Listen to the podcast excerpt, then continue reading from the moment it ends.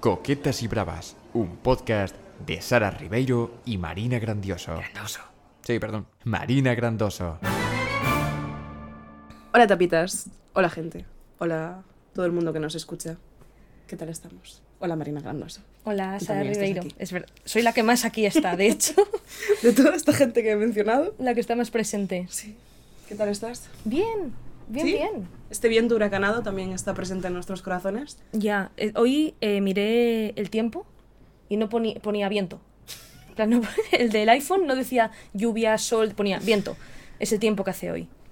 Pero me viene bien para secar la ropa. Uf, tengo que hablar de una cosa. Ahora que has dicho secar ropa. Y por lo demás, aparte de este viento, ¿qué tal estás? Bien, bien, bien. Tuve un puente increíblemente chulo. Me lo pasé súper bien. ¿Qué hiciste? Eh, fui a comer a un restaurante italiano con mi novio. Luego fuimos al Museo de Cera. Ah, ¿qué tal? Muy divertido. Da, Llevo- un poco, da un poco de miedo. No los ocho años que llevo viviendo aquí, más diciendo que quiero ir al Museo de Cera y siempre me da pereza. Yo llevaba muchos años diciendo que quería ir. eh, es como viajar a los años 70. Es cutre as fuck, ¿no? Es cutre as fuck. O sea, es súper cutre. parque de atracciones, dirías. O un poquito más. ¿En O sea, serio? es, es un sitio muy cutre. Las estatuas de. O sea, las estatuas de cera están bien hechas. Lo que pasa es que no se parecen. No hay una de Alonso. No estaba, tía. No. Ni la de Rafa Nadal, la mítica que Hostia, está os recomiendo encarecidamente que paréis el podcast un segundo y busquéis en Google estatua cera Fernando Alonso. Lo podéis hacer mientras escucháis el podcast, chicos. Si multitasqueáis, yo lo haría, Yo- pero no, no sé cuáles son vuestras habilidades cognitivas. No, no, es increíble. Es. mm, Pues no, la- no estaba. Jolín. Estaba, había una, una parte que era como histórica de, de la historia de España a un nivel muy patriota. En plan, nosotros colonizando América. Bueno, Mm. yo no, personalmente. Marina Grandoso, subida a la pinta. Eh, Era, era la pinta una de las. la Pinta la Niña y la Santa María. Esa. Colonizando América. eh, asesinando a gente indígena. Eso en figuras de cera, ¿eh? Eh, Blas de Lezo. Mm, ahí en medio.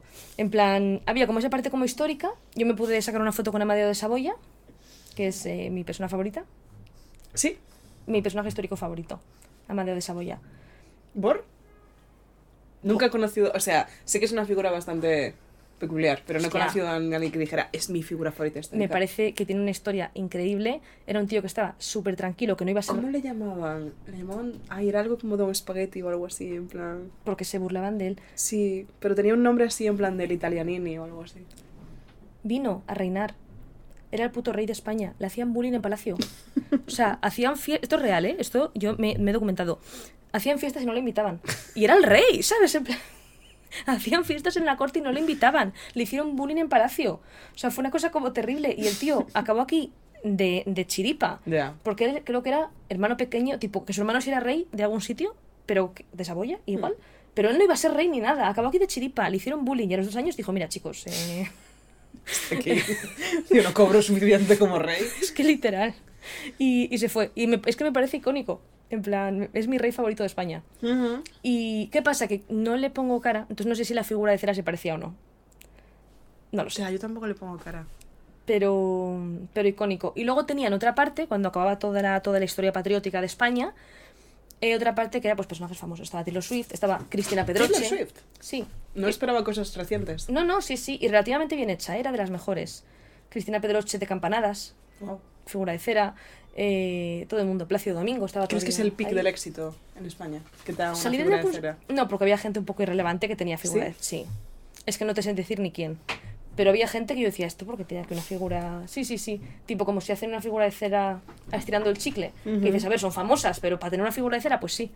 Mm. Hacen figuras de cera a gente así. Así que no descartamos que sí. Algún día. Tenemos suficiente fama, eventualmente tengamos... un- A ver, a mí me haría mucha ilusión. Incluso aunque sea muy fea, me haría mucha ilusión. Uf, yo, es que no sé si lo dije en este podcast, se lo dije a alguien que... mm, eh, yo hablo mucho de, en plan, que sé que este es un tema que a ti te agobia mucho, pero rollo...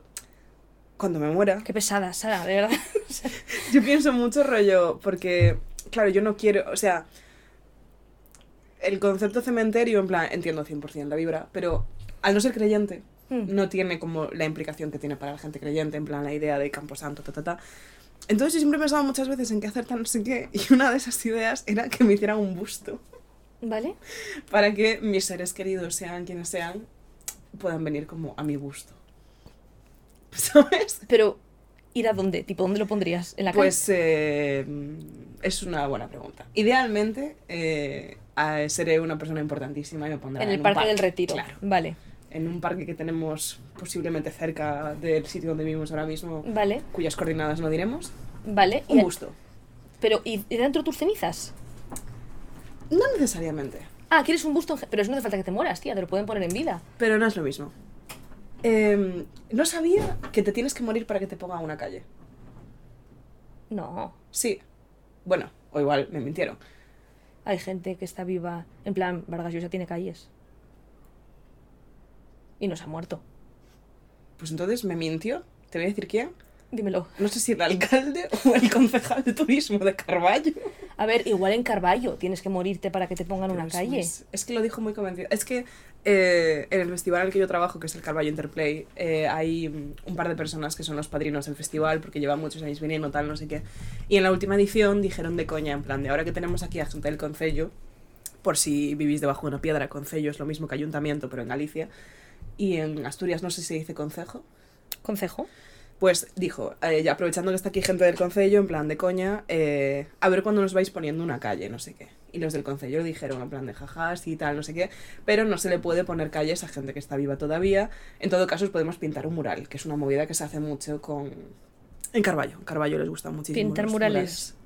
Sí, es que sabes qué pasa, que esto lo digo con todo el cariño del mundo y todo el respeto que me merece, la villa de Carballo. Es muy feo. Es un sitio muy feo, que mm, bastante feo, la verdad. Viviendo como vivimos en Getafe. Es feo. Y la movida es que desde hace muchos años gobierna el BNG y que es el bloque nacionalista gallego, tal, no sé qué, y están muy contentos con ellos y es como que el BNG ha hecho muchísimas iniciativas culturales para mejorar el pueblo, Ujú. pero el pueblo es feo. O sea, o, lo, o lo que- tiras o tal. Entonces lo que la hacen mona mucho- se vista de ser. Claro, lo que hacen mucho son murales. Y de hecho creo que tienen una especie de medio festi en el que invitan a, a muralistas y a ilustradores, rollo para delante de la gente, tal, no sé Hacer- qué. Qué guay. Sí, sí, sí, eso está muy, muy chulo. Me parece muy bien. He fact-checado que es mentira lo de las calles, ¿eh? Pues, eh, ¿cómo te atreves a mentirme? Iba, iba a decir nombre y apellidos, no lo voy a hacer. O sea, porque- te digo, igual en ese ayuntamiento sí. Igual en Galicia sí. Pero lo pensé y tiene un poco de sentido porque no se te haría raro ir a una calle con tu nombre, en plan... Es que el tema de la nomenclatura de las calles es un tema que me vuelve Pero ¿no te gustaría loca. vivir en la calle Bizarrap? Por ejemplo. Personalmente, el otro día un compañero del trabajo me pasó una captura, no sé a, a santo de qué, de un sitio en el que las calles literalmente era calle 1, calle 2, calle 3, calle 4 y me puso súper triste, la verdad.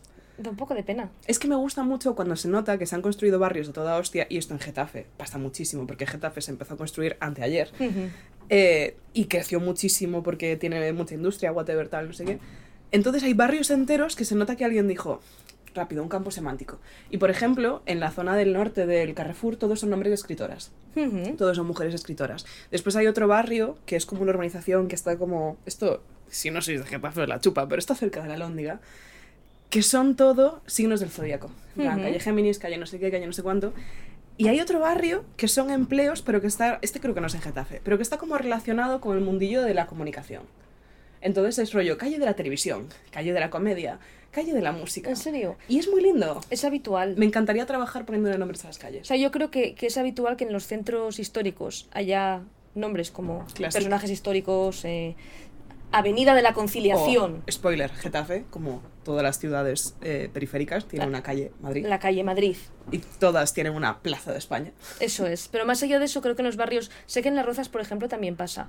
Claro, es que en las urbas son en- muchísimo Justo. de eso. O sea, es, es ese rollito. Sí, sí, sí, sí. Calle Júpiter, calle Saturno. Y lo miras y es eso, es todo un campo semántico. Pues me hace muchísima gracia. Muy bien. Me gustaría trabajar de esto. No sé de qué estaba hablando. Eh, de un busto que querías ponerte, tía. Cuando te murieras. Sí. En un Eso. parque. Os dejo mi legado de que yo quiero un busto en un parque. Pero ¿qué pasa? Que quiero revisarlo antes. Porque yo soy la clase de persona que si le sacas una foto, al segundo te estoy arrancando el móvil para ver cómo ha salido. A mí me gustaría que si me ponen un busto sea en vida y yo poder inaugurarlo, tipo, y sacarme Sí. una foto con mi propio busto. Selfie con el busto. Sí, tía. En plan, Me voy a levantar un segundo a buscar caramelos, pero te escucho. vale. Pues eso, que no sé, que me daría pena. O sea, esta gente que no se hizo famosa hasta que se murió, Rollo rollo Van Gogh, que en vida no vivió nada. Pues yo soy un poco como me da ansiedad morirme y no, o sea, a mí ya lo hemos hablado, como me da fomo morirme y no enterarme de las cosas. Ya, es me verdad daría que pocas cosas dan más fomo que morirse. me daría mucha rabia que me pusieran un busto y yo no enterarme porque estoy muerta, ¿sabes? Entonces me encantaría, si alguien quiere ponerme un busto, por lo que sea, eh, donde sea, uno pequeño, me- En una plaza de España al lado de una calle en Madrid. claro, avisadme y lo hacemos en vida. Y además me gustaría que me cogieran a mi joven. Que- Pero eso me da un poco de pena también, en plan, como no sé quién es. En plan, cuando se coge a tías increíbles que han tenido vidas increíbles y que de jóvenes pues eran guapísimas porque eran actrices o lo que sea, y esas pibas están vivas. Y todas las fotos que se suben son de ellas con 20 años. de, Felices 79 años, linda evangelista. Foto con 14. Y es como, persona sigue viva. No, total. O sea, yo solamente lo entiendo cuando son viejas glorias, que ahora ya no voy a reconocer. Si me pones una foto de Claro. Marisol de vieja, entonces si pones... Marisol es una figura que me fascina. Es increíble. Me fascina muchísimo, de verdad. Pero yo entiendo que si dices, hoy es el día que nació Marisol, me Mm. pongas una foto de ella de cuando era Marisol. Porque si no, yo digo, no sé quién es, socorro. Pero hay gente que sigue siendo famosa. Es que hay, esto lo hablaban en un capítulo de, episo- de, de episodios, de episodio de forma semanal, un capítulo episodio, un capítulo especial, eh, de actrices que estaban tan obsesionadas con no envejecer que desaparecieron. En plan, que en cuanto cumplieron 35-40 no se las volvió a ver nunca. Porque era como que se negaban a que nadie las viera con su apariencia real y que como que perdiera la imagen que tenían de jóvenes. Y me da penita. Me da lástima, pero no descarto. Sería hipócrita. You are gonna watch me disappear into the sun. Sí, no, a partir de cierta edad solamente subiré fotos antiguas a mi Instagram. ¿Vas a ser la mítica señora que en el cumpleaños pone una interrogación? No, Eso me porque, pone muy triste. no, porque a mí me gusta la edad porque es prueba de que no te has muerto. Pero las arrugas también. Sí, sí, si yo voy a envejecer mis arrugas, lo que no voy a hacer es subirlo a internet. Para que la gente me recuerde. No, no sé qué habrá. Cuando tengamos arrugas potenciadas. ya, pues a ver. No sé qué habrá. Yo, yo quiero que, que avance bastante lo de las gafas de Apple porque me flipa. ¿Viste la presentación? Sí, pero siento. Vaya pringada. Como persona que tiene muchos problemas, siento que me darían dolor de cabeza, tía, te lo juro, me agobia un poco de pensarlo. Bueno, porque también el primero que vio un ordenador se agobió. Pero no pasa nada. Y los primeros que vieron una película pensaron que les iba a arrollar un tren. Claro, justo. Tú estás en ese mood. Claro, yo. Yo. eh, eh, aquí, Marina, tú y yo emprendemos caminos muy distintos. Como muchas cosas por otro lado, pero al lado. Pero caminos muy distintos. Tú cada día estás más cerca de hacerte cyborg y yo cada día estoy más cerca de hacerme ludista. Yo no me voy a hacer cyborg. ¿Tú crees que No, pero a ti te mola mucho, en plan. O sea, tú eres súper putita de Apple. O sea, Eh, te vi el otro día fangirleando con Ah, la actualización. Bueno, es que has visto los widgets que me he puesto de fondo. Ahora te puedes poner widgets clicables. Es lindo. ¿Podrías explicarle a nuestra audiencia lo que es un widget? Sí, un widget son estas cosas que tú te pones en la pantalla del móvil, que no son aplicaciones como tal, sino que son partes de la aplicación que sirven. Pues el widget del tiempo es lo que te enseña qué tiempo hace. El widget de correo te enseña los correos, una previa. Y esto es algo que solamente había en móviles o en iPads, o sea, tablets.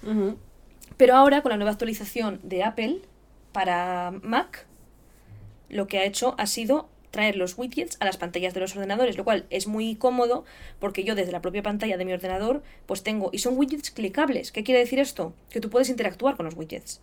Porque al principio los widgets no eran clicables, tú podías ver cosas, pero cuando le dabas aquí te abría la aplicación. Ahora no, ahora yo sí le doy aquí, mira, esto por ejemplo lo he hecho. ¿Está? Ya está. Increíble. Y tengo el calendario, tengo cosas, tengo aquí, me he puesto dos atajos. Esto te va a encantar. ¿Ves cómo eres cyborg? Mira, esto es un atajo que me he creado. Para eh, audiolibro. Describe. Ah, e- e- es, un, es un atajo que se llama descargas, por el cual si yo clico aquí, en mi escritorio, me enseña todo lo que me he descargado hoy y me dice, ¿quieres eliminarlo todo? Y yo así cada día, con un... ¿Y bueno, eso te venía así ya? ¿O le metiste tú algo? eh, lo- se lo vi a una chica de YouTube que lo tenía en la, el link y dijo, copiádmelo y se lo copié.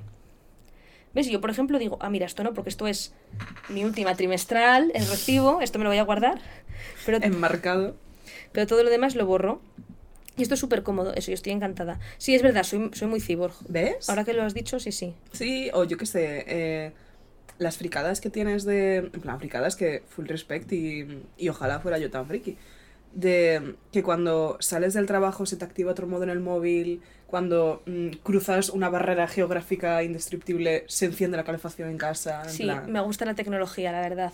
Y esas cosas me abruman tanto que no me... seguro que son súper fáciles de usar, pero hay una barrera psicológica que es como el otro día me compré un deshumidificador. Spoiler, esto era una cosa que tenía que contar. ¿Vale? Eh, y lo hablé con Carla y dije, no me veo capacitada de llegar a entender cómo funciona un deshumidificador. Y Carla dijo, lo buscamos. Y yo dije, es que no. Es que yo Pero- creo que he llegado a un pic de cosas que puedo saber. ChatGPT te lo explica para tontos. Si le pones, explícamelo para tontos, te lo explica para tontos. No uso ChatGPT. Mi barrera. ¿Para el trabajo no usas ChatGPT? Soy una chica que se inventa copies. Soy la única community manager que queda en el Estado español que redacta sus propios copies. Hay que ser tonta, ¿eh? Es que Hay que ser creativa. Hay que ser, o sea, Pero porque estoy en un punto que digo, es que no... Es que eh, eh, hay, hay una barrera que es eso, es, es mitad yo, mitad protegerme del mundo. Entonces, no sé cómo funciona un deshumidificador. Y no quiero aprender a usar ChatGPT. Y, y en general la tecnología me abruma y seré una vieja chocha. Todo pero lo que vas a tenía ser de... una vieja chucha el año que viene. Sí, sí. En plan... O sea, no vas a esperar a ser vieja. No, no. Mi trabajo es Digital Content Creator. Careful, Sara, porque te quedas sin trabajo. Igual es una señal del universo de que no valgo para esto. Igual, es, igual tengo que ser Content Creator. De- Analogic. Iba a decir organic. Ya soy organic porque organic no... Bla, bla, bla. Sí, no sé. sí, igual... a- hacer collages para museos. sí. Con tus, recortarlo con tus dedos. Y. Escribir en una máquina de escribir. y Mm. teclear copies y pegarlos encima de, de cristales. Ponerle pegatinas a las cosas encima, en plan un perro. Sí, no sé, la verdad, es una carrera difusa que estoy intentando terminar de discernir. Pero mientras tanto, eh, pues eso, me, abruma la tecnología y quiero un busto para que la gente tenga un ir un sitio al que decirle, te echo de menos, eras la mejor. Porque si no siento que lo harían por DM de Twitter e Instagram, a mí eso me parece muy cutre. Ya. En plan, Yo ayer configuré a Fer como persona que puede tomar el control de mi iPhone si me muero. wow. No, no conocía que había esa opción, pero estaba en ajustes mirando algo. ¿Ves? Es que estás en ajustes mirando algo. Yo solo entro en ajustes y el móvil está a punto de explotar. No sé qué estaba mirando que ponía, eh, pues eso, ¿quieres decidir una persona? No sé cómo lo llamaba. Y luego te explicaba que es tipo que cuando tú mueres, para que pueda acceder a tus fotos, tus contraseñas de redes sociales, todo lo que tienes en el iPhone, tienes que enviar a Apple tu certificado de función. Lo cual me parece Me bien para que muy bien. nadie te lo tal. Pero que si envía. Sí, no, tu- a ver, si tienes una pareja chunga que te quiere poner eso como excusa para tener tus contraseñas, Claro, claro. pues necesitas un certificado. No, no, hay que enviar a Apple el certificado de función. La persona de Apple que se dedique a recibir certificados de defunción y decir, ah, sí, se ha muerto. Toma, toma su Twitter. Hay alguien que lo hace. Ya, ya, Y ya. entonces si me muero, bueno, creo que no me ha aceptado. Le mandé la solicitud a Fer, pero creo que debería avisarle de que me acepte. Y entonces Fer podrá acceder a todas mis fotos, pues podrá subir una story en mi nombre. Marina ha muerto. Qué creepy, tía. Qué cosa más creepy. Es raro, tía. Yo eh, se murió hace unos años un colega. Y claro, su Instagram sigue ahí. Ya, eso me parece muy chungo. Porque no tenía una persona que gestionase todo esto, claro, no era un cyborg como yo. Entonces, es raro porque yo, si lo busco, está ahí su Instagram. Ya, Y su última foto, que es de un par de días antes, está ahí. ya. Y se murió. Yo no sé qué querría hacer, la verdad. Si me muero, no sé si querría que mi Instagram siguiera ahí. O si querría desaparecer. Yo como he archivado todas las fotos en una venada que me dio después del último episodio. Ya, eso sí. No, pero en Facebook creo que literalmente tienes una opción de establecer tu perfil como un memorándum. Sí, eso en Facebook lo he visto. En el resto de redes... Bueno, para cuando me muera Twitter ya no existirá. Es que creo que estadísticamente se muere más gente de Facebook que de Instagram. Bueno, ya. Y tuvieron que tomar esa decisión antes que temprano. Y de Instagram, pues no sé. Es que digo, ay, así la gente puede recordarme. Pero no me mires las fotos para recordarme, tío. En plan, recuérdame. Venga a mi busto. Venga a verme a mi busto. En el Parque Madrid de la Plaza de España. Eso ¿Y ahí te acuerdas de mí? Yo no quería decir nada de todo esto, la verdad. No, yo- Eh, yo tenía otros disclaimers que no tenían nada que ver. Sí, yo tengo uno muy rapidito. Venga, pues si quieres vete tú o voy Mi yo. disclaimer es que para los Patreons, si veis en algún momento que tengo la mano amarilla, no es un fallo hepático, es que he hecho arroz. Y como todo el mundo sabe, el arroz amarillo está mucho más... Es que mira, está amarillita. En plan... Pero y, y muy lo- sutil, tía. Ya, pero es no que parece un fallo lo vi en casa y dije... Te rayaste. Me preocupé un poco, ¿eh? Miré en internet. Em, Chat GPT. como todo el mundo sabe, el arroz amarillo está mucho más rico que el arroz blanco. Sí. Así que eh, usé colorante alimenticio y obviamente, circunstancias. No pasa nada. No hay fallo hepático, estamos bien. Me alegro. Vale, pues yo tengo varias cosas. La primera es una decisión que he tomado. ¿Vale? Y es que ahora que nos escucha mucha más gente, gracias a la promo de Spotify, he decidido que no quiero decir palabrotas. Vale. Porque me escucho y no me gustó y me parece poco elegante. O no quiero decir casi. Igual hay alguna situación en concreto que necesita de una palabrota. ¿Te molesta que las diga yo? No. Pero yo quiero. Perfecto, yo- yo- porque me costaría muchísimo no decirlas. pero yo, yo quiero ser mejor. Sí, ¿sabes? sí. Entonces dije, vale, voy a intentar, pero yo de adolescente no Tampoco decía... dices muchas palabrotas tú. Eso siento. Igual pero- es porque yo digo muchísimas. No. Yo algún trozo, porque haciendo clips escucho trozos. Sí. Digo, tía, ¿qué necesidad tienes de decir esa palabrota? Basta. ¿Pero qué dices? ¿Joder? Sí. ¿Mierda? Mierda para mí no es palabrota. O sea, Sí, ¿no? Mierda no es palabrota. caca, o sea. Sí, pero... Hostia, me acuerdo, tío, mi hermano ¿Ves pequeño. hostia? Has dicho hostia. Sí. ¿Te parece más feo hostia que mierda? Sí. Mi hermano pequeño em, tardó bastante en empezar a hablar, tal, no sé qué, y además era súper mono porque tenía una voz extremadamente aguda porque era un niño pequeño. Y una vez estaba jugando al Mario Kart él y yo estaba mirando cómo jugaba y de repente soltó de la nada. ¡Ah! ¡Hostia puta! y fue tan random, en plan tan fuera de lugar. Pero un niño pequeño decir hostia puta, te juro que me, me vagué. Es que, o sea, la verdad es que mis padres siempre me dejaron bastante carta ancha, en plan, para decir palabrotas. Y, o sea, siempre me explicaron que entendiera el contexto. Que no dijera palabrotas, por dar ejemplo, delante de mi abuela. Claro. Yo nunca dije palabrotas hasta que no me fui de casa, pero porque en mi casa no se decían palabrotas. Es decir, mis padres no hablan con palabrotas, ninguno de los dos. Entonces, claro, Me parece tan fuerte. depende de la casa. En mi casa Claro. ninguno de los dos habla, bueno, y a día de hoy, en plan, yo, yo, yo mi madre no, no dice palabrotas, la tía es... Pero es- tu hermano es trapero. Eso tiene que ser duro porque Ya, dicen cosas, ¿eh? claro. Los Claro. traperos no son la gente más amable y educada. No, pero tanto mi hermano como yo tenemos mucha facilidad para en cuanto estamos en casa, No decirlas. ya no tanto, en plan, ya como que nos da un poco más igual, porque ahora ya somos bastante adultos, pero incluso cuando éramos adolescentes y si decíamos palabrotas con nuestros colegas, era como un cambio de chip muy fácil para no decir palabrotas. Yo con mi abuela. Entonces quiero esforzarme en decir menos. ¿Quieres que pongamos una hucha? Lo pensé, pero dije, no tengo monedas. Ya.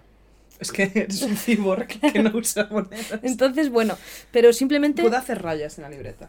venga, eso te dejo, tener una, Y me haces bizum al final del mes. un céntimo por o lo cada, guardamos para ir a tomar algo. por cada palabrota. Entonces, Venga. bueno, me voy a esforzar. Ese es un, un disclaimer que tenía.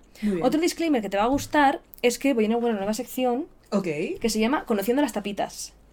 Porque, Yo hace cinco minutos. Oye, Marina, ¿tienes algo que decirme para el episodio de hoy, Marina? No, tengo un par de temas. no, es una sección muy tonta, pero es que en el último episodio en el que Sara y yo nos presentábamos, Sí. yo puse en Spotify una pregunta de, cuéntanos tú quién eres. Tampoco lo sabía. Eso es Capri roncando. Dios.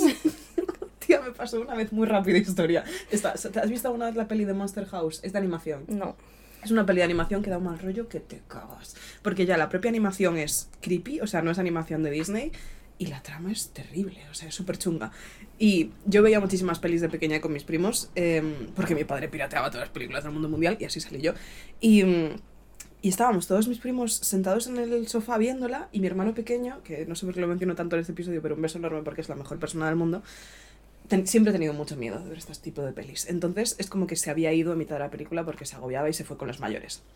O sea, con los adultos. Y estábamos nosotros ahí viendo una peli en el sofá y de repente en el momento de más tensión escuchamos... Pero vamos, eh, Dios, nos pusimos a chillar como locos tal y era mi puto hermano que se había dormido detrás del sofá Ronca. se había acurrucado, temeroso, y de repente, en el silencio más tenso, más Hitchcock, el mayor ronquido que ha pronunciado en su vida. Y te lo juro, Fantástico timing. bueno, pues Capri también me ha asustado ahora. Conociendo las tapitas. Eso es. Y mucha gente se ha, ¿Has pre- conocido tapitas? se ha presentado brevemente. Ok. Entonces, ¿Viste algún tipo de, de como reglas de cómo se tenían que presentar? O no, pues, freestyle? puse, nos hemos presentado. Contadnos un poco quiénes sois vosotros. Ok. Entonces, tenemos muchas. Entonces, no voy a decir ahora aquí las 30 que hay. No, pero pero, está guay para que he traído meta yo tres. después. He traído tres. Y otro día te traeré más. ¿vale? Entonces, hoy vamos a conocer a tres tapitas. Muy bien. Uno es David, que dice: Oliwi, soy David, un técnico de laboratorio estresado que vive en Salamanca y trabaja en un laboratorio de dosimetría. Medimos, entre paréntesis, medimos exposición a radiación de gente expuesta a esta. Concreto, ¿eh? ¿Qué gente está expuesta a radiación? Quimioterapia, por ejemplo, ¿eso contaría como radiación? Bueno, des- desde, luego cuenta como Sí. radiación. Médicos, entiendo también. Medi- Material... Material no, personal sanitario. Sí, eh, no sé. ¿Mineros? ¿Hay radios? ¿Radio en las minas? Somos tan estúpidas, Marina. Seguro que David Vallejo nos lo sabe aclarar. Me Me, parece muy curioso. pareció muy concreto, Sí, así que le mando un beso, siempre es interesante conocer a gente que no sea community manager o creador de contenido. que es todo nuestro círculo, básicamente. Exacto. Así que un beso al técnico de laboratorio, David. Está Que también vaya muy bien esa dosimetría. Vela, que dice, ¿Qué Oli... nombre más guay? Bueno, pone Anabela, pero ella dice, Oli, soy Vela. Ajá. Entonces, pues vamos a llamarla Vela, de Murcia. Pero estoy haciendo el Erasmus en Polonia. Actualmente soy estudiante de Relaciones Internacionales. Ok. Está bien. Cuando La- vemos una escucha en Polonia, Es decimos. ¿qué es esto? La hermana pequeña de una de mis mejores... De Priscila, que la conociste Ujú. todos. La hermana pequeña de Priscila está en Polonia también. ¿Haciendo Relaciones Internacionales? No. ¿Se llama Vela? No. Se llama Caroli. Carolina. Caroline. Carolina. Caroline. Eh, y es la mejor. Es una tía chulísima y está haciendo comunicación visual. Y, Otra mm, para nuestro saco, Ya, por supuesto. la obviamente. En fin. En fin. Y, y muchos ánimos porque... Bueno, iba a decir que Polonia es un sitio bastante nazi, un poco chungo y hay que tener un poco de cuidado. Pero creo que hubo elecciones recientemente y fue ligeramente mejor la cosa. No lo tengo muy claro. No sigo mucho la actualidad polaca. En Pero sé que es un cualquier sitio caso- popular para hacer Erasmus, así que... Sí, y la gente ve... Sí, ya, no sé por qué. Todo el mundo se dura Es que es muy barato. Yo cuando fui a Polonia Ya. flipé. Pero deben tener además bastante oferta de movidas porque va gente de carreras muy distintas. Bueno, en fin. Te conté cuando fui a Polonia ¿No? y en el baño de Auschwitz me encontré a una compañera de clase del instituto. ¿Qué coño dices? Tía. Fui a hacer pis, en plan, fuimos a Auschwitz. ¿Pero cuándo fue esto? Plan, Pues yo ya, Ya, había pasado bastante el instituto. No tanto, igual tres años, pero Ujú. bueno. sí. Ya, ya, ya, ya. Fui, fui a Auschwitz y antes de empezar la visita, luego estaba mi primo haciendo un Erasmus en Polonia y le fui a ver. Y antes de empezar la visita dije, voy un momento al baño. Y en el baño A saludar a Paca de tercero estoy esperando así y veo que sale del baño Olga, en plan, que era amiga mía, o sea, no amiga cercana, pero que nos llevábamos bien. Claro, digo, ¿qué probabilidades hay de que estemos las dos en Polonia, que hayamos ido a Auschwitz en el mismo día y que a la misma hora hayamos ido al baño? O sea, nos quedamos con... Fue una de esas cosas que dices, ¿la cámara dónde está? ¡Qué fuerte! Fue muy heavy. Yo no, no tengo ninguna así. Pues eso... O sea, como máximo encontrarme en Madrid a gente de Galicia, que Madrid es una ciudad muy grande, pero bueno, viven aquí. Es Sí. una posibilidad. ¡Qué fuerte! No, y esta es la más fuerte, tipo, una casualidad más grande que esta nunca. Pues esto fue en Polonia, donde todos los baños eran de pago, por cierto. Muy barato, porque los slotis son muy baratos, pero de pago. Bueno, y otra etapa te voy a presentar, Dime. que es mexicana. Me siento un poco en un speed dating, en plan rollo. ¿Con Me quién te quedas? Me gustan los paseos. Me siento en la escena del principio de Shrek cuando los Farquaad está Está cogiendo con una princesa. tele. Sí, Hoy tenemos a David, a Bela y a Luisa Fernanda, Ok. que es mexicana, 22 años. Eh, de momento estoy terminando la carrera de gestión cultural, carrera que en España no existe. Te diré que sí. ¿Existe gestión? Descubrí recientemente que en Lugo se estudia esa carrera. Me quedé flipando, porque obviamente si existiera cuando yo la iba a hacer, la habría hecho. Pero la pusieron en los últimos años, sí. Claro, como tiene 22 es joven, igual la acaban de poner en Claro. México también. Porque ella está en México ahora mismo, entiendo, ¿no? Sí, sí. Es mexicana, eh, estudia ahí, le gustan ¿Qué los... coño escuchándonos una persona de México? Me parece tan fuerte. O sea, una persona que está tan lejísimos Ahí está. es muy fuerte, ¿eh? Un beso Ahí está Luisa Fernanda. Le gustan las flores, es Piscis. Same. No soy piscis, Y- me gustan las flores. Trabajo pintando caritas en fiestas infantiles. ¿Cómo de top es eso? Eres literalmente la protagonista de una rom-com. O sea, ¿cómo de cute es que mientras estás en la uni trabajes pintando caritas en fiestas infantiles? Eres la protagonista de una rom-com. O sea, te vas a enamorar de un familiar de un niño pequeño. Estas son las tres tapitas del día. ¡Qué guay! El próximo día te traeré otras tres. No lo mires tú, porque si así no te No, no, sorprendes. no, no, así no. te sorprendes. Me ha gustado mucho esta sección. Sabía que. Por eso no te lo dije. Digo, no te lo voy a decir porque sé que le va a gustar, va a ser una sorpresa. No, además me conozco y lo habría mirado. Pero ahora que sé, voy a hacer el esfuerzo de no mirar. Claro, así te sorprendes. Tienes que poner preguntas interesantes en este para que me consuele mirando las de este. Vale. Y no busque más atrás. Depende de lo que hablemos, luego pe- pensamos qué pregunta puede haber. y luego, el último disclaimer que traigo es una historia de, de modestia y gratitud que me pasó ayer. Que me hizo. Las dos a la vez. Sí, las dos a la vez. Que me hizo sentirme. O sea, ahora hablando en serio, me dio como un poco de. ¡Wow! Yo estaba en. No es tan deep, ¿eh? Fue deep para mí, pero no, no es tan deep. Yo no tengo ni idea de lo que me hablas. Yo ayer fui a Primark. E hice, e hice algunas compras. De hecho, algunas son recomendaciones de este episodio. De hecho, me dijiste que me ibas a hacer haul. Ay, tía, es verdad. Bueno, es que se, se Gracias. lo hacía de noche, luego te lo hago. Y entonces eh, vi unos, eh, eran como trapos de cocina, Son muy chulos los trapos de cocina de Primark. Yo compré algunos. pues aún mejor eran de Navidad. Vaya, increíble. Entonces eran súper guays. Y de hecho, yo estaba tipo, "Joder, no necesito trapos de cocina, La mítica. pero solo costaban 4 euros. Y eran Ya. tres trapos. Ya. Digo, por 4 es que está baratísimo. Y, y mi pensamiento era, pues está tan barato que igual me los compro. Y entonces vino una chica que tendría nuestra edad detrás de mí y miró los trapos de cocina. Iba con su madre, yo creo. Y le dijo, si no fueran tan caros me los compraba. Y entonces yo me quedé como un poco así y pensé, jolín, Ya. ¿sabes? Que realmente dije, Ya, ubícate. Claro, ubícate. Que obviamente no es ningún lujo, estoy hablando eso de 4 euros en trapos de cocina. Pero me dio así como un bajón a mí misma decir, ostras, Ya. que hay gente que para, para la que gastarse 4 euros en trapos de cocina, que no necesita solo porque son de Navidad, es caro. Cuando yo estaba diciendo, "Pff, por este precio, igual me compro dos. Y Ya. tengo seis trapos de cocina de Navidad. Marina acaparando todos los trapos de cocina. Creando un déficit de trapos, inflación de trapos, de trapos de cocina reventa de trapos. navideños, navi- son muy lindos, están muy lindos. Pero sí, fue así como un momento que me quedé tipo, joe, Es que tengo que estar muy contenta. Pues yo me quejo, me quejo, me quejo. Intento no quejarme, pero a veces me quejo. Y en el trabajo vamos y decimos, "Jo, es que tenemos unos sueldos de mierda, es que eh, nos tendrían que pagar más y, y cobramos muy poco. Y luego pienso, pues tía, es que a- ayer fuiste a Primark y te compraste 300 chorradas sin mirar a ver si te las podías comprar. Que debería haber mirado porque hoy he pagado casi 1000 euros de IVA en la trimestral y no contaba con los 1000 euros. Dice, no, son 980 euros. Y yo, perdón. No contabas, en plan. No, pero porque básicamente he tenido que adelantar el IVA de una factura que aún no he cobrado Hostia, ya. y son 500 euros de IVA. Entonces esos 500 de IVA los he tenido que pagar Y todavía no has recibido. y aún no he recibido nada. Así cuando lo reciba será todo para mí y ya no le deberé nada a Hacienda, pero no contaba con que fuera tanto. Entonces, de hecho, hoy me he arrepentido un poco de mis compras de Primark. pero bueno, Esos trapos de 4 euros. no los compré, Han tía. desequilibrado la economía. No los compré porque dije, no los necesitas, Marina. Menos mal, imagínate. No, Imagínate. y porque pensé, estoy en Spooky Season todavía. ¿Qué hago Ya, comprando? eso 100%.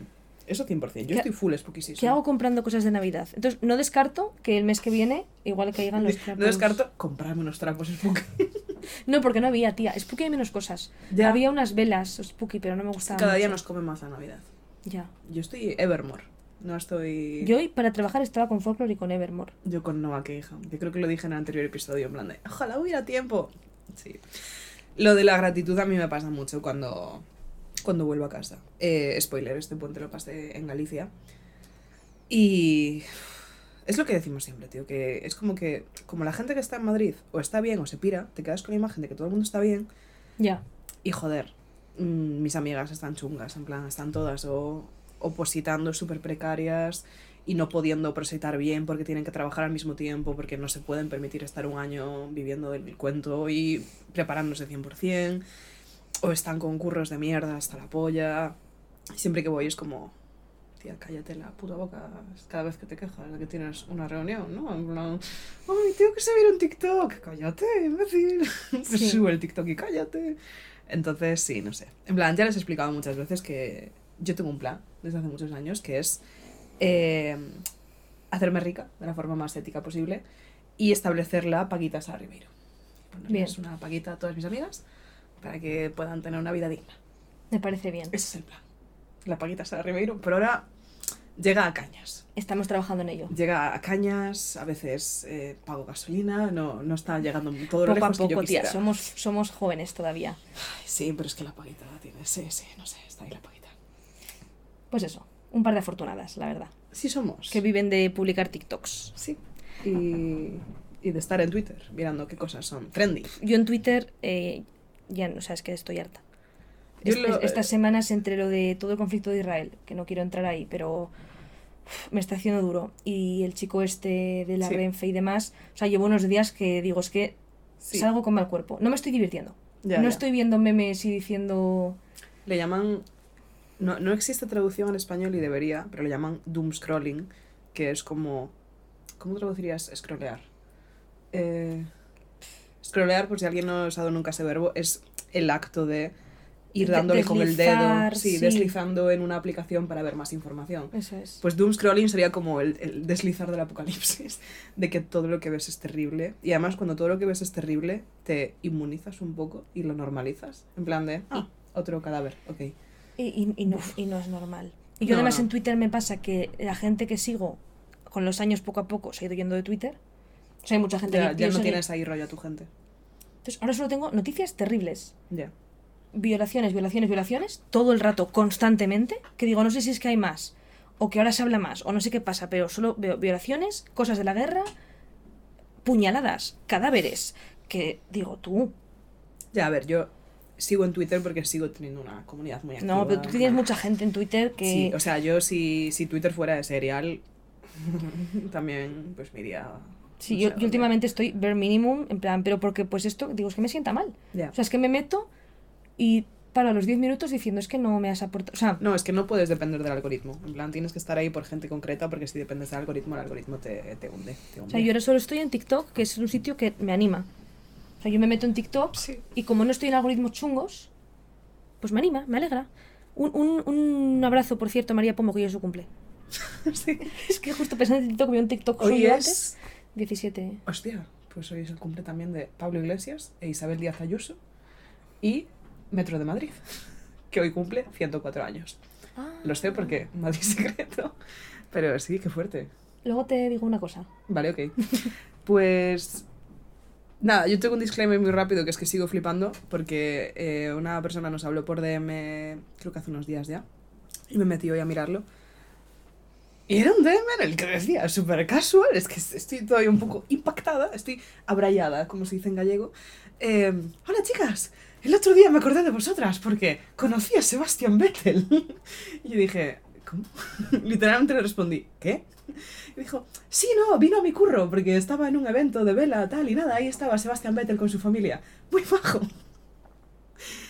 Y yo, por un lado, no sé si podría contarlo, si hubiera visto a Sebastián Vettel, o sea, no sé si estaría ya a mi gusto en creación en caso de haber estado en contacto con Sebastián Vettel, pero la idea de que alguien haya visto a Sebastián Vettel y se haya acordado de mí, en delante a Sebastián Vettel, que piense, este no era el pavo que le gustaba a las tías estas del... Bueno, es que me parece tan fuerte. Entonces, nada, un beso a esta persona que tenía delante al cuatro veces campeón mundial de Fórmula 1, Sebastián Vettel, y dijo, ay, las del podcast este, les haría gracia.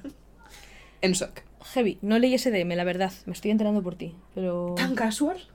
Como si dijera, el otro día, eh, pues... eh, Sí, fui a una fiesta, estaba Dua Lipa. El otro día conocí a Mr. Jagger. Esto, esto me lo quiero sacar encima rápidamente em, porque siento que os lo debo. En plan, Cuéntaselo. Después de todo lo que hablé de Jagger, en plan, ahora me da vergüenza porque... Bueno, pero... Eh, nada, por una movida del curro tuve que ir a cubrir la premier para famosos. Era una cosa un poco rara, era como una alfombra roja de una rubia muy legal. El musical. Que recomendé y sigo recomendando. No tiene que ver con que sea de mi curro. Cuando las cosas de mi curro son una mierda, no las recomiendo. Y a Es veces lo son, pero esta en concreto está muy bien. Y eh, como que necesitaban que alguien fuera a la alfombra roja. Ah, rosa, perdón, porque todo era rosa, porque era una rubia muy legal. Y pasaron como una lista de gente que iba. Esto la gente del curro igual se está enterando. Bueno, me está empezando a escuchar gente del curro, entonces ahora las anécdotas pasarán todas un par de filtros porque me da vergüenza. Pero yo vi el nombre de Jagger, entre otros. Y yo dije, si nadie puede, yo puedo. Fingiendo toda la casualidad del planeta. Yo no tengo nada que hacer esta noche. ¿Qué es? ¿El lunes?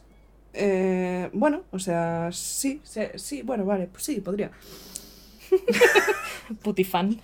Sara eh, vibrando por dentro, en plan rollo, Sara conteniéndose para no tirar una mesa.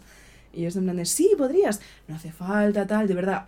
Porque además como que era un poco movida y todas mis compañeras en plan de, de verdad, si te viene mal, tía, es que, es que no hace falta que vayas. Y yo en plan de, es que no sé cómo explicarte que pagaría por cubrir esto. O sea, es que no voy a pedir las horas extra. En plan, esto es un regalo de mí para mí. Y, y total, que ni siquiera tenía claro si iba a ir, porque no me quiero hacer ilusiones, tal. Entonces estoy hablando, bueno, yo voy porque soy una gran compañera y porque me gusta cubrir cosas, tal, no sé qué. Y fui, y fue, Y fue. y fue, y ¿Y qué tal el flechazo? es que es, es una persona impactante, ¿eh? En plan, a nadie le sorprende que diga esto de Jagger, pero es muy guapo, ciertamente lo es. Y además fue gracioso porque la cosa es que yo estaba entrevistando a la gente para las stories de Madrid Secreto. Y hacía preguntas, o sea, era justo antes de que fueran a ver el musical. Entonces yo les preguntaba, ¿has visto la película? Para que todos me dijeran, sí. Y a continuación les decía, ¿y cuál es tu parte favorita? Tal, no sé qué, no sé cuándo. Entonces, claro, yo le dije al compañero con el que estaba, hay que entrevistar a este tío. Fingiendo, en plan, yo siendo Me han objetiva, dicho que hay que entrevistar a este tío. yo diciendo, no, es una persona con gran influencia, un millón de seguidores en Twitter, en plan. Y de hecho hubo un momento en el que no tenía claro si le iba a poder entrevistar o no, porque se intentó saltar la alfombra roja. Eh, y al final la hizo tal, no sé qué. Entonces dije, joder, pues le voy a sacar una foto en plan friki máxima. Entonces fue como que saqué una foto en plan, mira, ahí está. Y mi compañero dijo, ah, ¿te, te gusta? Y yo dije, no, pero a una amiga le flipa. Tengo una amiga. No, no es para mí. Qué puta vergüenza, tía, qué puta vergüenza. Total. Que al final sí que le entrevisté. Y claro, le pregunté, ¿has visto la película? Y él dice, no. Y yo digo, ¿y a qué vienes? Entonces, claro, yo ahí eh, los periodistas pensamos rápido, ¿sabes? Somos- Así somos. estamos sobre el terreno, tenemos que tomar decisiones. Y dije, ¿y de qué crees que va la película? Porque dije, esto puede salir bien. Bueno, se montó una puta paranoia de que la película iba de una tía que hacía cosas ilegales y construía coches a base de mapaches y tal. Y como que terminó de hablar y yo le dije, en musical. Y me dijo, sí, por supuesto, con los mapaches cantando a coro, tal, no sé qué. Y yo asintiendo, yo asintiendo así todo el rato. Y nada, quedó divertido y al final se pudo subir a stories y tal. También conocí a Andrea Compton, Ujú. qué persona más maja. En plan... Luce. No, pero es fuerte porque, joder, esta gente siempre luce muy maja, pero dices, claro, hay una cámara, tal, no sé. qué. No sé, yo creo que tengo bastante claro que gente es maja y que gente solo luce maja, ¿eh? No voy a decir nombres por si esto me cierra puertas en el futuro.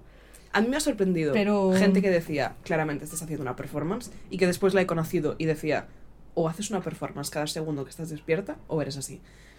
Y Andrea Compton, ya había coincidido con ella en una movida, que básicamente estaba con Inés Hernández, y yo estaba tomando algo con una amiga, que tan, o sea, yo había ido, yo fui una vez a Place, no hablamos de este tema, pero esta amiga con la que estaba We había don't talk ido... about Bruno. We don't talk about Bruno, vamos. Pero esta amiga con la que yo estaba había ido muchas veces a Place. Porque también todos nuestros amigos son community managers y todos hemos ido a Place. ¿Tú has ido a Place? Sí. ¿no? Sí. Total. ¿Quién no ha ido a Place, tía? Claro. es, que, es que no te das cuenta de lo ridículas que somos, en plan de lo cliché que somos, en plan... No, es, o sea, es que Somos una parodia nosotras mismas, te lo juro. cuando Fer dice es que vivís en un círculo, es verdad. Tal cual, vivimos Es- en, vivo en un una burbuja Vivo en una burbuja absoluta. De, de, gente que va a Place. microinfluencers de la Carlos III, es una cosa muy rara. Total. ¿Qué? Yo estaba en esa movida, estaba en un bar, tomando algo con una amiga que había ido muchas veces a Place, y justo entraron Inés Hernández y Andrea Compton. Y a mí Inés Hernández no me reconoce, porque yo solo había ido una vez, pero mi amiga había ido muchas, entonces se la acercó en plan, ay, ¿qué tal? No sé qué, no sé cuánto. Y estaban ahí las dos, y encantadoras. Y Inés Hernández, debo decir que he coincidido con ella más veces, porque he ido a Place y en un curro eh, tuve que trabajar con ella. Es una persona extremadamente encantadora todo el rato ¿Sí? es la persona. Es súper buena famosa. En plan, es. Esto es súper blasfemo por mi parte, pero es. es que iba a decir. Tiene energía de Jesucristo, en el sentido de que se debe muchísimo a su gente.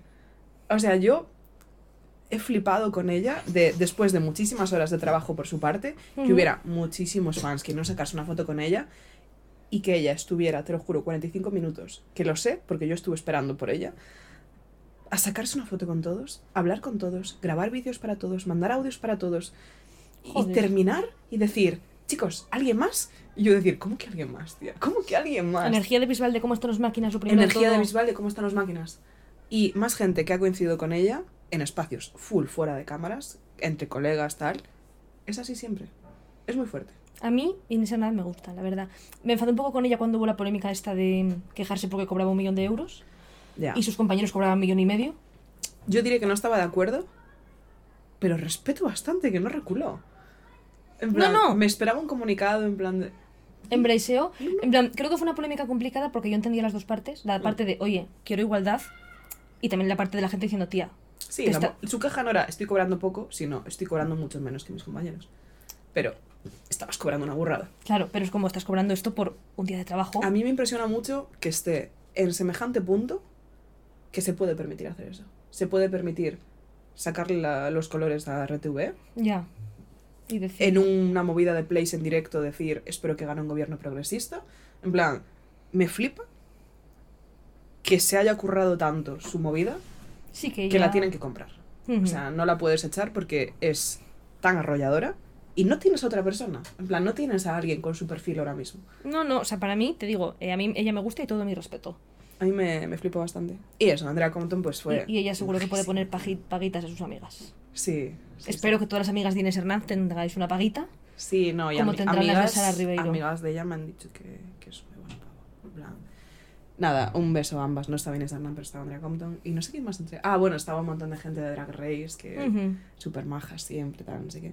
Y estaba Mónica García, la candidata de Más Madrid. Y mm, encantadora, por supuesto, que va a ser. Pero me sorprendió un poco que iba con un asesor e hizo muy mal la entrevista. ¿En serio? Sí, porque le pregunté, bueno, ¿qué tal? No sé qué, ¿has visto la película? Dijo, "Ah, la verdad es que no. Y yo dije, miénteme, tía. En plan, no te voy a hacer una pregunta súper complicada. En plan, si te pregunto tu escena favorita, dime, ay, es que no sé elegir, son tan buenas, que era lo que hacía otra gente que claramente no sabía de lo que hablaba. Pero ella dijo, la verdad es que no, tal, no sé qué. Y yo, ah, bueno, y pero- bueno, pero. ¿Y de qué crees te- que va? Claro, ¿te suena de algo? Obviamente no me iba a decir lo de los mapaches de Jagger, pero ¿te suena de algo? En plan, ¿qué imagen tienes de la peli? Y me dice, es que ni idea, ¿eh? Y yo, tía. Sí, bueno, pues nada. Y la otra pregunta que tenía era en plan, ¿a qué sitios de Madrid te llevarías a, a El Woods, a la protagonista? Y de hecho hay una tía que se llama Samantha Costantini, que es majísima, igual la conoces de TikTok. Es una chica encantadora, en plan es súper guay, súper adorable, súper no sé qué. Y su novio es un pavo que después me enteré que era futbolista, en plan, ni idea, pero también un puto encanto que se llama Tote, creo. Y, mm, y claro, ellas venían full preparadas. O sea, las dos, en plan, tanto ella como el novio venían súper de. Constantini. No, sin N. Ahí, la de abajo, la que te da sugerencia. Esa. Esa tía. No, Las personas más bajas del universo, de verdad. No sé quién es, pero luce una tía chulísima. Y luce persona que tiene que estar en la premier de una rubia muy legal.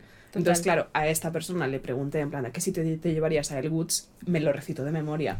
La llevaría a este sitio a hacerse las uñas porque es maravilloso. La llevaría a este centro comercial. La llevaría a este bar de no sé qué que es todo rosa. Y fue como, qué guay, que era un poco lo que se esperaba. Por ejemplo, Estrella Extravaganza, que es una drag queen de Drag Race, de la segunda edición creo que es, eh, también le hice esta pregunta en plan de, ¿y a dónde te llevarías a El Woods?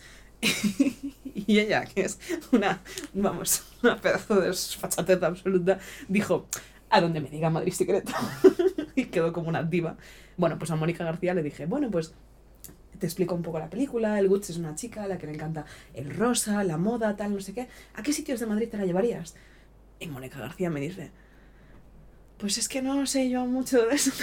y yo, en plan de joder, pero has venido a la alfombra roja. ¿Y, y para qué, rosa. ¿y para qué va?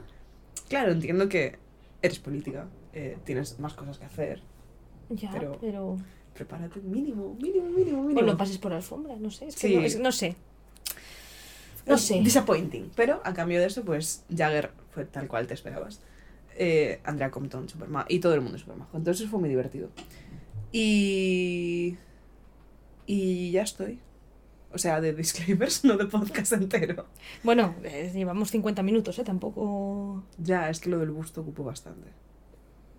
nos calentamos un poco con Fue eso. buena chapa de busto. Pero no pasa nada. Voy a ir encendiendo el aro de luz. Sí, Para los que no estáis en Patreon, que podéis haceros Patreon, por cierto, por un euro al mes, eh, es que, claro, el invierno ha llegado sí lo ha hecho. y ahora nos vamos quedando sin luz según avanza el episodio. Sí, y, y además hoy que para... Uf, qué luz. Me siento en plan a punto de grabar un beauty vlog, en plan... Sí, somos. Me siento como que para coger los maquillajes así y enseñarlos a cámara. 2014. Em, esto lo estamos grabando un martes porque yo este puente estuve en Galicia. Eso es. Entonces, si grabamos entre semana, como ya sabéis, no podemos grabar hasta las seis y media, que es cuando Marina termina de trabajar. En Madrid se hace de noche a las 2 de la tarde en invierno. Sí, entonces, pues bueno. Pues espero Eh, que os guste esta luz. es Hablamos lo de, de buscar opciones. Plan, unas lucecitas navideñas. algo Sí, así. algo va a haber que hacer, pero bueno. Ay, mira, se está hidratando mi niña. Después de su siesta, ASMR de. va y se hidrata. Es la mejor, la verdad. ¿Tienes temas? ¿Quieres que saque yo alguno? Yo quería, por no decepcionar a la gente que nos sigue en Twitter, Dime. hablar del novio de Taylor Swift. Como main tema de Travis Kells, ese señor quarterback, creo, de un equipo. De fútbol americano, eso sí. No son los. No son los Giants, ¿no? Es No- que no llego a tanto. No me preguntes. O- Hubo un momento en el que estuve a punto de meterme Puedo buscarle. porque hay gente. En plan. Claro, cuando te metes a TikTok deportes, en general, eh, te metes en todos los deportes. No es quarterback, ¿eh? No es Es quarterback. tight end. Tight end sería como zaguero en rugby. Zaguero en rugby es el que se queda atrás de todo por si hay drama. Pero este tío mete goles. Yo pensaba que los quarterbacks metían goles. No sé nada de fútbol americano. Cuando empecé rugby, Jugó tres años como quarterback, ah, pero ahora ya no. A ver, será como en el fútbol normal, que me que refiero. puedes cambiar de posición. en plan. O que los delanteros suelen meter goles, pero que te puede meter un gol cualquiera. De repente hay uno que es lateral. La movie es que he visto muchos goles de este tío. Porque cuando. Bueno, goles, es que no creo que se llamen goles. no se llamarán goles, pero. Eh, cuando mete goles, como que hace un baile. Ya pone en Wikipedia pareja Taylor Swift. Hostia. Qué miedo. Atrevido. Qué miedo, por favor. Atrevido. Es de Cincinnati. Sí, porque son los Cincinnati Mets. No, Cincinnati. El... No, los Kansas City Chiefs. Ah. Juega. Ni puta idea, chicas.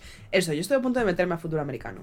Porque eh, TikTok fútbol americano es muy activo. Y les hacen una cosa que me parece graciosísima, que es microfonarlos. Entonces, ellos se olvidan de que están microfonados y les escuchas en mitad del partido en plan de ¡Ouch!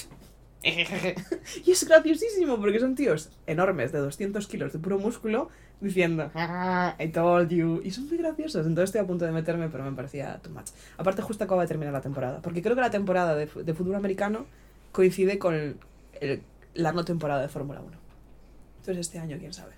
Bueno, la vida es joven. ¿qué opinas de este jambo? a mí me cae bien. Me gusta lo que ya estoy en el algoritmo, entonces me salen cosas de él, entrevistillas, tal. Me parece un tío encantador, un tío muy normal. ¿me parece? Me da mucha ternura la historia esa de que intentó darle a Taylor Swift un friendship bracelet con su número y no lo consiguió. ¿Has visto vídeos con su sobrina? Ay, es que su hermano juega también al fútbol americano y tienen un podcast los dos. Y su sobrina es monísima y le llama New News. Es una, o sea, es una monada absoluta. Y el chico me cae muy bien. Es que no hay nada negativo sobre él, en plan, porque si lo hubiera habría salido. No, no hay nada, no hay nada chungo. Es una persona bastante white. A mí lo que me está preocupando, pero, a ver, no me, quita- no me quita el sueño, pero es que de repente el exnovio de Taylor Swift es horrible. Y de repente, Yo también quería ir por ahí. sí, Sí, tipo, me siento. no hay que competir entre chicas, ¿sabes? En plan, el exnovio de Taylor Swift fue un tío que estuvo con ella muchos años, que estuvo con ella cuando su reputation estaba en la mierda eh, y cuando no tenía amigos en la industria cuando tal, él estuvo con ella, estuvieron muchos años y acabaron, según ellos y según lo que parece, en buenos términos. No tenemos por qué ahora ponernos a comparar y a insultar al otro pobre chaval que está tranquilamente en su casa, británica, haciendo cosas de británico. Es actor, ¿no? Pero no es muy gordo, ¿no? En plan, No. es chill, ¿no? En plan, creo que hizo conversaciones con amigos. Hizo un par de cosas, pero no es. Yo tengo una tesis con esto. A ver. está muy relacionada con algo que llevamos comentando a lo largo de los poquitos episodios que llevamos de temporada, que es que el feminismo ya no está de moda. Mm, Y mi tesis es que la peña, bueno, la peña, una peña muy concreta, está yendo a full con Travis Kells porque es un tío muy tío, dentro de que es adorable aparentemente, y están llevando a un terreno súper creepy todo este tema, porque estoy, y lo digo, hasta la polla de ver tweets diciendo que con él, Taylor, puede ser una chica. ¿En serio? ¿Tú no has visto ese palo? Es que yo lo veo como de guerra, tía. poni- No, no, no salgo de algoritmo. Escucha, no sé, no sé qué es más chungo. Tía, hay como toda una tesis de que como este tío es un tío, y mira que se sabe poquísimo de su relación y de sus dinámicas y su tal, pero por ejemplo, idealiza muchísimo que él sea más alto que ella. Yo eso lo he visto, porque es verdad que al Taylor Él Swift es muy alto, Al ser muy alta, claro. normalmente ha estado con chicos o de su altura o más Pues bajitos. mazo tweets poniendo, por fin Taylor puede ser una small girl. Pero porque, a ver, en América están obsesionados con altura. 100%. Es una cosa que- tienen, que no sé pero qué lo pasa. están llevando a un terreno de verdad insoportable. Siendo este un Insoportable. tío que, vale, es jugador de fútbol americano, pero me refiero, hizo un friendship bracelet para ir a un, un concierto de Taylor Es un Swift. tío blandito. Es un tío blandito. Es lo que luce, por lo pero menos. luce tío blandito, pero al mismo tiempo caballeroso. Ya. Entonces es como que están idealizando muchísimo movidas caballerosas, que una cosa es apreciar que un tío sea amable y otra cosa es ser la falange española de las Hons. Porque te juro que yo he visto tweets quejándose de que su anterior novio, Joe Aldwin, Sí. hay una foto de ellos en los que estaban en un restaurante mítico diner americano Sí. que tenía zona de sofás pegada a la pared y zona de sillas. Criticando que Joe Baldwin estuviera en el sofá y que le hubiera dejado a Taylor la silla. A ver, a mí Fer me obliga a sentarme yo en la silla y lo subo a Twitter para que le critiquen también. Pues es la vibra. Heavy, ¿eh? Es la vibra. Joe Baldwin no era caballeroso porque no le dejó a Taylor el sofá y se cogió el sofá para él. O sea- y así un montón de mierdas, tía. En plan, hablando de cómo él, pues yo qué sé, comparan. Es que además, claro, hay poquísimo que comparar de la relación, entre comillas, de Taylor y Claro, Travis. es que llevan dos semanas. Correcto. Y de Joe White, pues varios años, que es verdad que eran muy poco públicos. Sí, sí, sí. pero puedes todo- coger más material.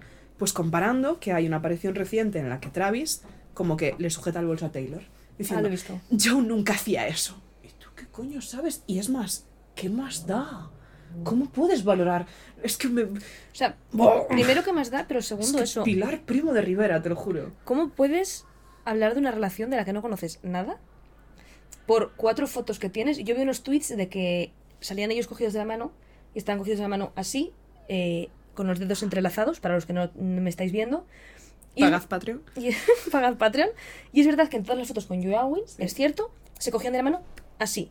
Como. Mano sobre la otra sin entrelazar los dedos. Eso es, sin entrelazar los dedos. Más tipo mamá y papá. Y gente hablando de teorías de que esto es como estoy enamorado y esto es, pues eso, mm, eres mi amigo. http dos puntos barra infojobs. O sea, una cosa que dices, vale, se coge la mano de forma diferente. Nadie actúa igual con todos sus novios. O sea, no, no una cosa es mejor. Y a mí sobre todo me da pena por el ex. Que, que estáis sin hacer daño a nadie, tío. Siendo un tío tranquilo, sin meterse en movidas, sin hablar nada. A mí me da pena por todos, honestamente. O sea, por el ex, obviamente, porque le están cayendo palos de la nada. Porque en 2015 hay una foto en la que no le cogías el bolso y este nuevo pavo sí que se lo coge. Por este pavo. Porque tiene unas expectativas sobre él inhumanas. Claro. Como que si algún día Taylor está a 15 metros y se resbala y él no la coge, ya nos has fallado. Ya no eres el hombre que tiene que protegerla. Y por el otro, sobre todo, por Taylor, tío. Que es como que, joder, siempre hablamos de que Taylor Swift se ha mirado toda su vida desde que tiene 15 años, se ha mirado en todas sus parejas, Todo. se ha mirado con lupa todo. Y tío, ahora que la vibra es, me lo estoy pasando bien porque estoy en un punto muy guay de mi carrera, estoy muy guay conmigo misma y me apetece hacer el tonto y me apetece pues irme a ver un partido de este tío que me tiró la caña, dejad de estar de Lulu, dejad de analizar cómo le cojo la mano, que si le agarra el bolso, porque es que me pone muy nerviosa, tío. Y porque además es todo estético.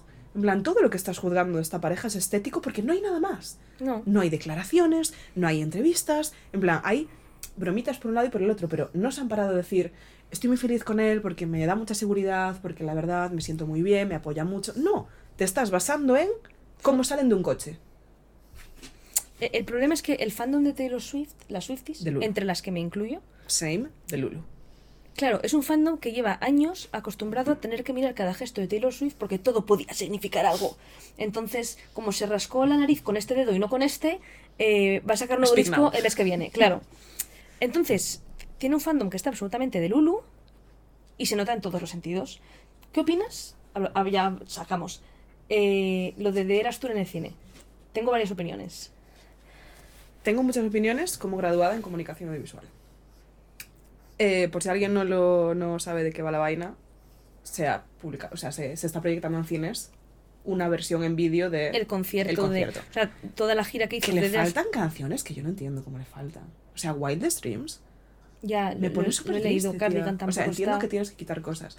Pero joder, me da pena. Bueno, es una peli de tres horas, no tendrías por qué Ya, quitar. ya. Y son cuatro canciones, métela. Se ya. están proyectando la gira cuando la terminó en Estados Unidos, Sí, que estuvo un año solo en Estados Unidos. que es buenísima idea a nivel de marketing, pero también hay que pensar que muchísima gente no va a poder ir a esa gira. Eso es. Porque recordemos que casi no hay entradas. Casi no hay entradas. Entonces, lo que han Entonces- hecho es proyectar en, en cines. Yo nunca había visto eso, la verdad. Nunca había visto conciertos en cines. Se ha hecho algunas pocas veces. eh, Justin Bieber con su gira ¿Sí? de Believer No se hizo también. Y también fue una locura, las Believers. Ah. Se hizo, pero no es lo habitual. Ya. Pero es buena idea. Ujú. ¿Qué pasa? Que lo que está pasando es que ha ido mucha gente a cines a Concierto. no solamente a concierto, yo creo que lo están viviendo más que en un concierto, porque tú ves a la gente en el concierto y la gente está más serena, ¿vale? que en el cine. En el cine la gente no está serena. De hecho, yo iba a ir el sábado Tengo muchas ganas de ir. Me achante. ¿Por qué? ¿Por qué? ¿Ves? ¿Quieres que vaya como cuando voy a conciertos con mis amigas más bajitas, que voy a protegerlas de los pobos? Y a que se pongan detrás mía, yo me Po- ponga en pose de Podemos rugby. ir, tía, si voy contigo, pero bueno, primero voy a hablar con Fer, que digo, Fer ya va a hacer un... O sea, porque a Fer le gusta Taylor Swift, pero igual no paraba a ser el sábado viendo tres horas de concierto. Pero vi, pues eso, la gente se cogía de las manos y giraba, y, y yo, yo, yo no quiero hacer eso, ¿sabes? Entonces digo, ¿tendré cabida y yo también? ¿Podré ser una Hay espacio para mí. una tía tranquila que a ratos esté incluso sentada. No lo sé. Eh, y por una parte hay mucha gente atacando a estas pobres crías que solo se están divirtiendo. Sí. En plan, chico, igual no pueden ir al concierto. Es que voy a empezar a apuntar factores. Tú sigue hablando. Y hay mucha gente diciendo, pues eso, eh, es una secta, están zumbadas. O sea, están zumbadas, ahí estoy, estoy de acuerdo yo también. ¿Pero te están haciendo algún daño? ¿Están haciendo algo mal? O sea, me están haciendo daño a mí, que no he podido ir al cine por su culpa. Bueno, y por mi cobardía. Plataforma de víctimas de las tumbadas de las Swifties las Swifties. zumbadas. Entonces, no sé. En plan, tengo. Pienso las dos cosas. Por una parte, pienso, joder, es verdad que si yo quiero ir al cine tranquila, no me estáis dejando. Por otra parte, let people enjoy things, ¿sabes? Qué mal te hacen. Están ahí bailando como unas zumbadas. Bueno, pues déjalas ser felices, tío. Vale. ¿Quieres que vayamos a bailar al cine? No lo descarto a priori. Tengo un fact y dos movidas. A ver. No sé cómo se explica a nivel sociodemográfico, pero sé que al mismo tiempo se está dando lo que tú dices ¿Sí? y se está dando lo contrario. Gente de bajona porque quería ir a una fiesta ¿Sí? y su cine es eh, Oppenheimer. ¿En serio? Y, y depende muchísimo de la zona. Pues monta la fiesta, tú, qué cobarde. Claro. Alguien tiene que levantarse. Pero es que tú has estudiado periodismo y tú sabes muy bien de Noel Bauman, Espiral del Silencio. Ya. Cuesta mucho tener Ser- esa ser el energía primero. ser el primero que hace. Entonces, claro, yo entiendo que hay gente que está en la vibra completamente contraria y que va en plan de que ganas de fiesta y llega y todo el mundo está sentado y está en plan de ¿por qué no tengo yo cabida para esto? Entonces, no sé qué nos encontraríamos, por ejemplo, supongo que tú estás hablando de Parque Sur o uno de nuestros cines. Sí. No sé qué nos encontraríamos. Yo creo que depende de la hora. También. O sea, creo que probablemente. Si vas a un matinal. Creo que un sábado por la tarde es más probable que haya crías de 16 años Ujú. pasándoselo bien. Creo que si vamos hoy, podemos ir a una sesión de las 9 de la noche, entre semana, ya, hay cole. o igual estamos tú y yo solas haciendo karaoke. Which. Ni tan mal. le- se lo de- avisamos a Mojón, que será a las 10, vamos a la sesión de las 11, hasta las 2 de la mañana, bailando Taylor Swift en Parque Sur. No lo sé. No lo sé. Yo lo pensé porque cuando fuimos a ir, yo pensé, va, en las rozas, que es gente como seria, Con medida. comedida. Digo, no creo que estén tan de lulus. Yo creo que tendrías que hacer un pipeo de TikTok. Al mismo tiempo, claro, los sitios en los que ya ha ido la gente zumbada, ya ha ido, ¿no? Pero es que las tumbados vuelven, ese es el problema. No lo sé. ¿Sí? ¿No? Es muy caro el cine, ¿eh? Ya, bueno, y esto en concreto yo creo que era más caro que... Sí, sí, eran como 14 pavos, ¿eh? En plan, sí, sí. era- Hombre, desde luego es más barato que ir a concierto. Sí, el tema es- es que yo ya me he gastado una pasta en el concierto. Ya. Quitando este pequeño fact-checking, que es que no en todos sitios, pero no sabría decirte en cuáles y en cuáles no, creo que hay un factor misoginia brutal. Bueno, a ver, claro. Porque vamos, eh, anda que no he visto yo el vídeo este, que no sé si tú lo viste, que se hizo viral. No sé si estáis escuchando todos como Capri se come la mesa, pero bueno, si lo veis ASMR. Eh, un vídeo que hay de unos pavos... Bueno, es que me he acordado de otro. ¿Has visto un vídeo que se hizo viral hace recientemente? Que son... Es que es, es, es, es una obra de visual increíble, porque es una cámara enfocando a dos tíos mayores desde como una punta de una grada, insultando a alguien, en plan gritándole, en plan súper enajenados, No, en es plan que yo tal. si no es de guerra no me sale. De repente se gira la cámara y se ve que a quien le están gritando es a un niño pequeño que en su absoluto silencio les está haciendo un gesto con la mano de 1-0. Y el niño está así. Y y además el vídeo acaba con que vuelve la cámara a los señores tumbados y se ve cómo van los seguratas a por ellos. Joder. Pero es increíble. Bueno, pues ese vídeo, pero estaba pensando en otro que son un par de tíos literalmente haciéndole un calvo al campo. No sé con qué objetivo. En plan, pero siempre que la gente se queja de Believers, Directioners, pues ahora fans de Taylor Swift, tal, no sé qué, nunca causarán el nivel de destrucción que causa la masculinidad. En No. plan, esas chavalas termina la mierda esta y se van a su casa, probablemente. Con, con su cubo de Taylor Swift Sí. tranquilas. Claro. O sea, siempre vemos súper ridículo la euforia femenina. Y siempre lo vemos. Yo creo que en ese sentido soy, bastante imparcial porque veo ridículas las dos. Sí. Lo- la euforia masculina también me parece un poco. lo- Los hombres en el mundial de fútbol también me resultan ridículos también. De nuevo, tengo este pensamiento de no hacen daño a nadie, chicos. mm, Vivid vuestro Hacedle momento. un calvo al campo. Claro, o, o sea, mientras no hagáis cosas que no se. Pues, por ejemplo, los argentinos suelen hacer cosas que no se pueden hacer. Los ingleses suelen hacer cosas que no se deberían. Empezamos a enumerar. Nacionalidades. Espe- en el fútbol, especialmente argentinos Sí, e ingleses, sí, sí. son, son gente caliente. Sí, sí, sí. Pero yo, mientras no haga daño a nadie, digo, diviértete. Ahora bien, luces de Lulu se puede decir en alto, luces de Lulu, no pasa nada. Y aquí traigo mi último point, que es una solución que te ofrezco a ti y que ofrezco a las salas de cine. Ya hace muchos años fui a un festival de series y cine que lo organizaba, si no me equivoco, Sci-Fi, que es la cadena esta de... Es una cadena de televisión especializada en Ciencia ficción, entiendo. ciencia ficción y un poco movidas de serie B. En plan, Vale. un poco cosas medio cutre y medio de nicho. ¿Vale? En plan, aliens contra zanahorias y cosas así. ¿sabes? Y todos los años organiza una especie de festival, que no me acuerdo cómo se llama.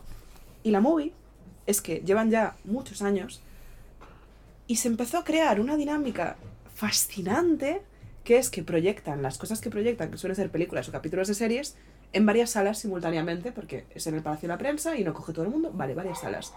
Pues hay una sala que es la sala de gritar. Capricia. Hay una sala que es la sala en la que todo está permitido. Vale. Y hay una sala en la que no. Entonces tú, dependiendo de la vibra que tengas, vas a una o a otra. Yo lo haría de ese palo, o aunque no sea a la vez, por sesiones. Claro. Tipo, sesión de las 9. Sesión interactiva. Concierto máximo, bailar, cantar. Y que estuviera así establecido y que la gente pudiera escoger. Eso sería lo ideal. Claro. Que hubiera sesiones, o que si quieres ir en plan tranquilito a ver eh, la obra audiovisual, Sí, porque así también esta gente que dice, jo, quería ir a bailar, y la gente era sosísima, pues ya sabes a cuál ir. os juntáis entre vosotros y así, o nos juntamos los aburridos entre nosotros. Esto en concreto era súper divertido. O sea, porque nunca había vivido esa experiencia de estar rodeada de 200 personas y la gente gritándole a la tele y respondiendo. Y como experiencia, Pero porque no fuiste a ver eh, la de los tres Spidermans. no. Eso fue. Bueno. O sea, eso sí que fueron de Lulus. Bueno, mi novio el primero. O sea, mi novio el más de Lulu de todos. Zumbado number one. Estuvo llorando. O sea, no, no lloró cuando apareció. Cuando aparecieron los otros dos Spidermans. Andrew Garfield y Toby no sé qué. Maguire. Maguire. No lloró ahí. Lloró desde ahí hasta el final de la película. No paró de llorar en ningún momento. No paró. Había momentos que lloraba un poco más silencioso, había momentos que sollozaba. Pero no era el único. Yo el momento de estar ahí, cuando además todos ya sabíamos que iba a pasar, tipo, ya se había filtrado que iban a Sí. estar los otros Spidermans.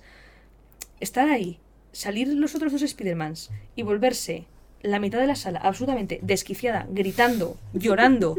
O sea, una sensación de decir, pero de nuevo, good for you, chicos. O sea, sé que fue muy... Fer, pues eso, tuvo que luego ir a volver a verla creo que el día siguiente o algo así, porque claro, había estado llorando toda la película. eh, A mí eso me pasa cuando veo Los Miserables. Es una de mis mm, películas favoritas. Y no es spoiler para nadie, si os digo que hay muchas muertes. Pues yo desde la primera muerte, Ujú. que es aproximadamente la mitad de la película, no paro. Ya está, ¿no? Hasta el final no paro. No, eh, yo no sé si conté aquí la historia de esa vez que se desmayó alguien en el cine estando yo.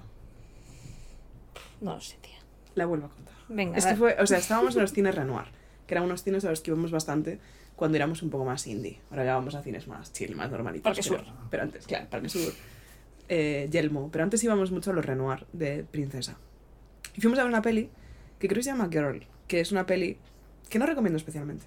O sea, es como la historia de una mujer trans, o sea, una chavala bastante jovencita, rollo 16, 17, pero está hecha un poco de esta vibra de mira cómo sufre, mira qué duro es ser una persona LGBT, y como este morbo del sufrimiento. Entonces es una película que a mí me parece que está muy bien hecha, me parece que es muy dura, no me termina de flipar. La movida es que hay una escena de esa película en la que, obviamente fuera de cámara, porque no lo vas a enseñar, hay una amputación. ¿Vale? Y aunque sea fuera de cámara, es muy impresionante. Porque es una escena muy tensa en la que tú sabes lo que va a pasar y te lo estás imaginando y da muchísima cosa. Y cuando la estábamos viendo, estábamos todos en el asiento sobrecogidos, en plan de, lo va a hacer, lo va a hacer, lo va a... Y de repente, cuando ya lo había hecho, alguien gritó, hay un médico en la sala, creo que se ha desmayado. Yo flipé porque dije, pensaba que esto se lo pasaba en las películas, y efectivamente una persona se había desmayado, así que todos como que nos levantamos, buscamos tal, no sé qué, la sacaron, tal, no sé qué, no sé cuándo. Y los encargados del cine debían decir, ay, se han perdido un trocito. Voy a volver a ponerla desde antes de la amputación. ¿En serio? ¿La volvisteis? Entonces la volvieron a poner y como ya se había cortado el rollo por completo, literalmente todos empezamos a decir, no hombre, no, quita esto, por Dios, no, páralo, pásalo, pásalo. Y estábamos todo el cine en plan de como gritando hasta que terminó la escena. En plan, como para colectivamente sobrellevarlo. Pero, tío, ves que se desmaya una persona con una escena, la vuelves a poner. A ver si cae otra. Venga. Pero te lo juro, o sea, yo siempre pensé que la gente no se desmaya. Pues sí, a veces la gente se desmaya en el cine. Yo en, en un avión de vuelta de Nueva Uf, York Qué agobio. se desmayó mi tía. Hostia. Yo me agobié mucho porque estábamos en medio del Atlántico, literal. Y hicieron esto de, ¿hay un médico en el avión? ¿Hay algún médico? Y sí, había varios. Claro, a ver, entre mm, 300 personas, sí, había como cuatro médicos. Wow. Sí. Y no, no le pasó nada, en plan, no se le dio un vaído y luego se despertó. Pero la tiraron como en medio del pasillo, o sea, fue una cosa así un poco de decir, estás ahí que no puedes avisar a nadie, pero estás en un avión. Fue una situación un poco tensa. Nunca me he desmayado. Ha tenido momentos, sobre todo cuando voy a una clase de levantar peso. Esto es una historia muy larga, pero yo prácticamente solo puedo hacer deporte en ayunas, porque mi estómago me odia y tengo una digestión muy complicada, entonces si he comido algo me sienta mal. Entonces cuando voy a levantar pesos eh, medio en ayunas, pues a veces estoy con el peso aquí cargado en la espalda y tengo un momento de, uy, en plan, uh, pero nunca me he desmayado. Yo me he desmayado dos veces, pero ya estaba tumbada porque me iba. Ah, O sea, es decir, nunca me he desmayado de... de repente, Eso es. Sí, vaído del siglo XVIII. Claro, sino de notarme la tensión baja, encontrarme mal y estar en el sofá e irme. Y volver. Uf. Sí. Es que como nunca me ha pasado, en plan, qué sensación más extraña, ¿no? Sí, o sea, mm, es, no es extraño porque es como la consecuencia lógica de cómo te encuentras. Tú, tú, tú piensas, me voy. O sea, no- no- Se vienen cositas. sí, tú dices, me estoy yendo. Pero tú sabes que no te vas a morir. En plan. o sea, no es una sensación de. Hasta aquí. Tú, tú dices, bueno, pues me estoy. Ya volveré. Claro. Cuando toque. Y bueno, y vuelves. En plan, normalmente casi toda la gente que se desmaya se desmaya unos segundos, tipo pierdes la conciencia y dices, "Uy". Qué fuerte. sí, es que tengo una tensión bajita, entonces Mm. cuidado conmigo. Cuidado conmigo. Me parece muy fuerte, por ejemplo, lo de Jordi Évole, que tiene la movida esta de que si se ríe mucho se desmaya. No lo sabía. No sé, lo contó en una entrevista, eh, porque le pasó en una entrevista. En plan, además es, es muy extraño porque no es que se esté encontrando mal y notes, no. Si se ríe mucho, Se le va. algo hace clic y de repente se, se desmaya. Dios. Y creo que le pasa también, o igual me lo he inventado, pero creo que le pasa también a uno de los de La Ruina, del podcast de La Ruina. Creo que era Ignasi Tartabu- no tengo ni puta idea de lo que digo, como siempre. Pero me parece una cosa muy fuerte, porque qué agobio, ¿no? En plan, pensar, no me puedo divertir te rías demasiado. mucho. Claro, claro, no sé, me parece muy fuerte. Buah, yo tenía tantas cosas que contar, Marina, ya llevamos una hora y cuarto. Yo te iba a pedir que si tenías ya Fórmula 1, porque entre eso y las recomendaciones. La buena noticia es que no tengo Fórmula 1. Mi, No- fo- mi Fórmula 1 no era la persona esta que conocía a Sebastián Vettel. Sí, no sé, no, bueno, a ver, tengo una recomendación relacionada con Fórmula 1 que es Bad Bunny y su canción de Mónaco, pero mm, no, no ha pasado nada súper relevante, en plan, ayer fue el cumpleaños de Charles Leclerc, un beso desde aquí, ya es demasiado viejo para Leonardo DiCaprio, eh, y nada, nada, Vale. nada relevante. No, bueno, mejor. No. Mira, qué, qué tranquilidad. Sí. Bueno, tengo más cosas, pero me las guardo, no pasa nada. Yo tengo alguna otra cosa, pero no es de actualidad, así que me la puedo guardar. Vale, pues vamos con Bueno, no, porque tengo. Es corta en realidad, te la digo. Es un debate muy corto. O sea, es un debate. Faltaba el debate. El debate. Y ahora, chicas, esto es como cuando en mi casa siempre se hace la broma, porque en mi casa, como en casi todas las casas, pero yo que sé, la mítica, si viene gente a comer siempre se hace demasiada comida. Y en mi casa, cuando ya todo el mundo está lleno, dicen, bueno, ¿y ahora? El cordero. pues ahora, el debate. El debate. Es muy corto. Bien, Se lo pregunté ayer a Cara Mojón. muy bien. No, anteayer, que fue cuando la vi. Alienada por completo en el día en el que Sí, vivimos, sí, ¿eh? eh, en mi cabeza es lunes, lo cual me viene bien porque el Sí. viernes está más cerca. ¿Tú crees ¿Sí? que si yo me muriese ¿Ok? hoy, ¿Vale? en mi cama, durmiendo plácidamente, no sufro, Bien. ¿Capri me comería? No. En ningún momento. Yo no creo... ¿Y cuando empezara a tener hambre? Yo no creo que tenga fuerza la mandíbula como para arrancarte un trozo. Vale, pero intentaría comerme. O sea, ¿crees que me dejaría de ver como su, su dueña y su mejor amiga y me empezaría a ver como un trozo de carne? Claro, no me preguntas si logísticamente sería posible, sino si tendría ese instinto. Eso. Sí. O sea, ¿te crees que sí? ¿Tú también? Sí. ¿Pasado suficiente hambre? Sí. ¿En Sí. serio?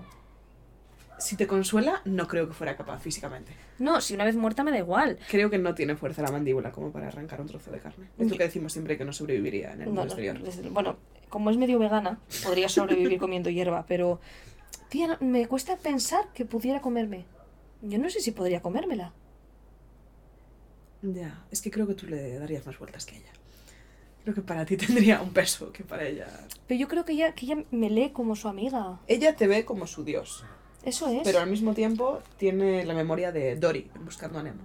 Es igual, si no le estás hablando, ya no recuerda que tenía un dios y se vuelve. Caníbal. O sea, no ca- No sé, me entristece mucho. Ya. Pero. Es que además no es un perro con instinto asesino. O sea, mírala. Pero es un perro con hambre. Si, pa- si parece un cerdito. Ya, pero cuando empiece a bajar las reservas de grasa que tiene esa panzota. Uy. O sea, ¿tú crees que sí? Vale, pues ya está, nada. Pero no sé, en plan. No, no es algo personal, en plan rollo. Yo no sé si. ¿Le puedo preguntar a ChatGPT? ¿Tú me comerías ¿A ti? en una situación de urgencia? Si ya estás muerta. Eh, O sea, no te mataría para comerte, obviamente. mítica historia del avión en los Andes. Igual no eran los Andes ni siquiera. Es que hubo una época que tuve una hiperfijación bastante gorda con el canibalismo. ¿Vale? Porque me parece un tema súper interesante a nivel cultural. Como la relación entre la religión y el canibalismo, en plan el tema del cuerpo de Cristo, como a nivel antropológico muchísimas culturas recurrían al canibalismo como una forma de honrar Mm. a los muertos o como una forma de adquirir las habilidades de la persona que se comen. Aquí dice, ChatGPT dice que no. ChatGPT dice, en general los perros son animales leales y pueden tener fuertes vínculos emocionales con sus dueños. Sin embargo, la respuesta de un perro en una situación en la que su dueño ha fallecido y tiene hambre puede variar según la personalidad del perro y sus instintos naturales. Pero Capri no tiene instintos de asesina. La mayoría de los perros dependen de sus dueños para la alimentación. Si su dueño fallece y no tiene acceso a comida, es posible que un perro sienta hambre y busque Es fuentes posible que la sienta, ¿eh? de alimentos disponibles. Esto podría incluir comida que su dueño dejó atrás, como croquetas otros alimentos para perros. O sea, primero tiraría de su propia comida. ¿Sabes que nunca había escuchado lo de llamarle croquetas a la comida de perros? Nunca hasta, hasta ahora, que lo he dicho. No, pero es que la gente lo hace. Ya, ya, pero me refiero. No, no, nunca hasta ahora. No, no, bueno, no. me- me- eh, el viernes o sí creo que lo escuché a alguien en el trabajo. Sí, son Que alguien dijo croquetas para perros. Y yo Croquet- dije, ah, croquetas. croquetitas para perros. Eso en el Nintendo ya salía, tía, ¿eh? Pues en mi casa se le llama lentejas. Porque como tienen forma de len- Bueno, a ver, dependerá de cada pienso. Pero en mi casa se le dice en plan, hay que dar lentejas. Pues es en tu casa. Pero nunca había escuchado... Es que no parecen croquetas. Bueno, vale. Yo no le puse la nomenclatura. Nunca lo- Bueno, en fin. Que si no hay croquetas, que no. Dice, Capri te come. sin embargo, la idea de que un perro se comería a su dueño, en el caso de que este fallezca, es más una exageración o un mito que una realidad. Los perros no suelen ser carnívoros oportunistas y suelen buscar fuentes de alimento más fácilmente disponibles, como comida para perros o restos de comida en casa. Vale. Es importante recordar que esta es una pregunta inusual y poco común. Y la, Estás un poco zumbada, Marina. ¿Cómo me preguntas eso? me está juzgando, ¿eh? Ya. Y en la mayoría de los casos, los perros no presentarían tal comportamiento hacia sus dueños. Además, es fundamental asegurarse de que su perro reciba cuidado y alimentación adecuada mientras esté vivo, para evitar cualquier situación incómoda o peligrosa de Trátalo bien, no vaya a ser que te mudas mañana y la perra diga, ah, sí. El otro día te olvidaste, ¿eh? Te No voy a olvidaste, ser que, cabrona. que busque venganza. Es un poco lo que me ha dicho. Pero que no son carnívoros oportunistas. Pero te está diciendo todo el rato en plan de, si tiene otra comida, aquí estamos diciendo que no la tiene. Bueno, pero no lo deja muy claro. Yo confío en Capri muchísimo. Y espero que si me muero... Pero no me has dicho si me comerías. Ah, yo a ti. Eh, estamos pilotando una avioneta en los Andes, que es Vale. lo que hacemos siempre. Eh, nos estrellamos y yo muero en el acto. Vale, Tú estás en las montañas. vale. Si no te como, me muero. Sí. Sí, pero no sabría cómo. Ya. En. ¿Te muerdo un brazo? Pon que tienes herramientas, en plan rollo que tienes cuchillos, puedes hacer fuego. O sea, te diría que supongo que mi instinto de supervivencia me diría que sí. Yo ahora mismo no me vería capaz de cortarte en trozos y comerte. Yo tampoco. Claro, igual si estoy en un, pues eso, en un punto digo, es que si, me- si no me muero yo, ya no actúas tú, sino que actúa tu cerebro. Es de- que hay actualmente supervivientes de ese accidente. Sí, en hay- plan. eh, uno fue a un podcast con Jordi Wild, muy interesante, estuvo tres horas hablando de cómo se comió a sus compañeros. Al final es que me refiero. Ya. O sea, yo querría, sé que eres vegana, pero yo querría. Para mí sería aún más complicado, porque Claro. me sentaría fatal. no- no Yo me- igual te sentaría bien, pero no tú a mí me sentarías no me fatal. digerirías nada. No, no, no. No, eso lo sabes, ¿no? Bueno, a ti te pasó, claro. Sí, sí, a mí Cuando vuelves a comer carne después de mucho tiempo, Y yo estuve solo un par de años. te mete una hostia. Pero el, el pollo no. O sea, el pollo como que es muy digerible. suave, sí. pero cuando comes carne de verdad, plan un filete, tu, tu estómago dice... pues como la lactosa tú o cosas así. Sí, que- sí, sí, sí. Yo quiero pensar, o sea, y yo quiero dejar claro que si algún día vamos a una avioneta y nos estrellamos en los Andes y yo me muero en el acto y tú sigues viva, no me importaría que me comieras si tú puedes así sobrevivir. Agree. Pacto real. Ya está. Pacto que no puedes firmar con Capri, porque no Capri. creo que entienda el concepto de pacto. Ella es muy leal. Ella es la mejor. Ella sí que es una croquetita. Ya sí que es una Ella sí que lo es. Y ya si quieres, recomendamos cosas. Sí, ¿Qué quieres recomendarnos? Pues mira, eh, en Twitter pusiste varias opciones. Pusiste el hablar del nuevo churri, entre comillas, de Taylor ¿Sí? y hablar del nuevo disco de Bad Bunny. Ujú. Yo no tengo mucho que decir del disco de Bad Bunny, más allá de que solo me gustan dos canciones. Vale. De las como 500 que son. Sí, que son 20, de hecho. Son muchas. Mm. Son no sé si 22. Me gustan los Beats, Ujú. Fórmula 1, y me gustan mucho Mónaco. Fórmula De 1. Sí. ¿A ti cuáles te gustan? O... Eh, no me gusta mucho el disco. Ya. O sea, posiblemente si lo escuchase más veces, Mm. encontraría algunas que me gustan más. Pero me gustó mucho más la sesión de Milo J de Bizarrap. Os recomiendo eso. Muy buena. Eh, no, el disco, la o sea, no hay ninguna que diga, buah, está. A mí, al principio, ninguna. Y en segunda escucha, forzándome un poco, me empezó a gustar mucho Mónaco. Porque, bueno, no sé por qué le llama Mónaco. No sé si es una movida de Latam o si no le sabía rimar Mónaco.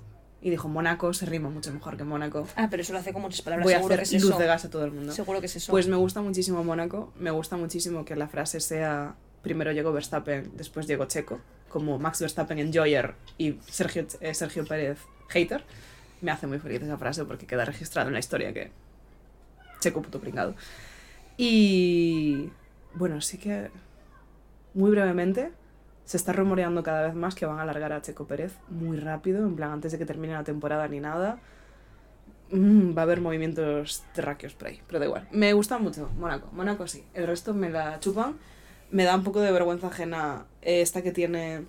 La de los tres dedos en el toto, dos dedos en el culo. Bueno, y cuando le dice, eh, le doy por donde hace popo y por donde hace pipi. Bad Bunny, eh, Benito, espero que no le des por donde hace pipi a nadie. Porque no me parece algo eh, satisfactorio ni placentero para cada cual con sus kinks. Pero personalmente, No puedes lamerme. a mí que no me haga nadie nada por donde hago pipi. No, no, no. No es el mismo agujero por el que se mete un pito. Pero Bad Bunny no lo sabe. Bad Bunny aparentemente no lo sabe, con todo lo que habla de sexo, con todo lo que ha visibilizado el movimiento de comer culos. Eh, Él te da por donde haces pipi. sí, sí, sí. Lo Pues es una- siento es por una- Kendall, la Una verdad. nueva experiencia, yo qué sé. Mm, eh, Ya nos contará. solamente lo hace él. Es un- Sí, eso espero. la verdad espero que no haya mucha gente dando por donde haces pipi. Pero sí, entonces eh, Monaco me gustó. Y nos lo recomiendas. Eh, Ahorita, sí, es la única. luego. Con la envíos. Es que eh, Capri a estas horas llevamos una hora y veinte y ya está la- intentando subirse a la silla y lamerme porque me quiere y no me comería jamás. En castellano se dice. No se dice lambidos. No se dice ¿Lametones? Lametones. Ok. Que no, eh, cielo, te he dicho ya que no como tres veces.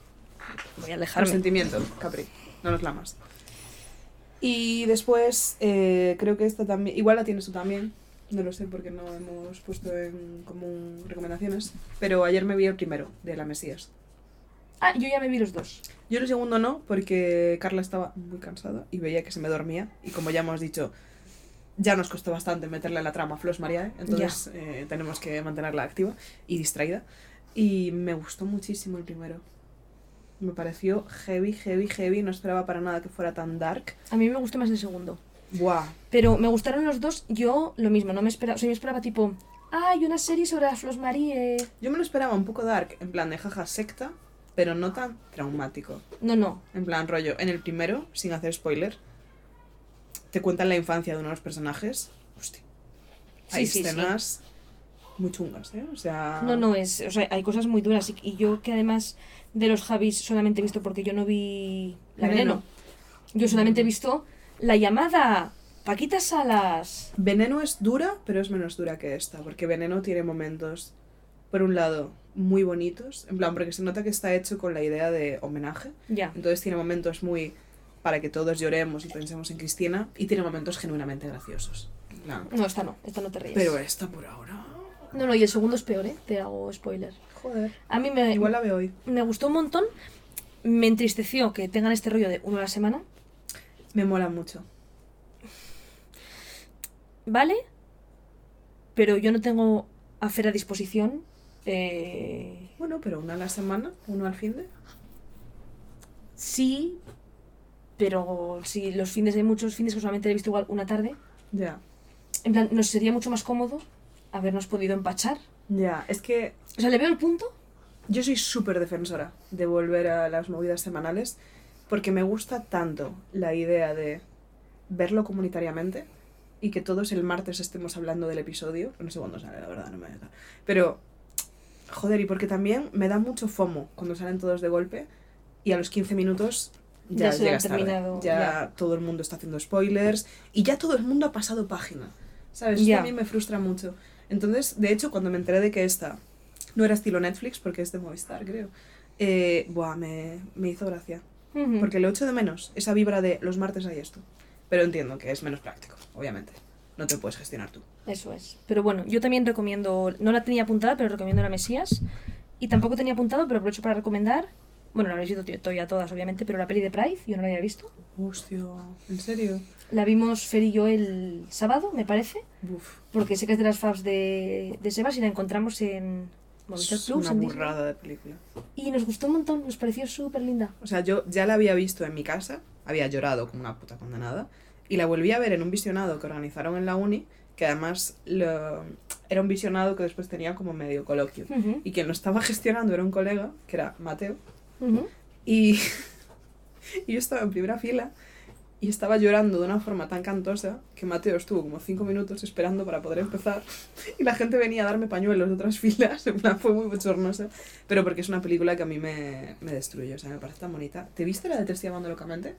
No, La española de andaluza. no, Pues Te estoy amando locamente, para mí es la Pride española. es un poco esa vibra. Es esa vibra de película que la ves y dices, esto es un relato fundacional. O sea, esta película es automáticamente un clásico de la historia LGBT de este país.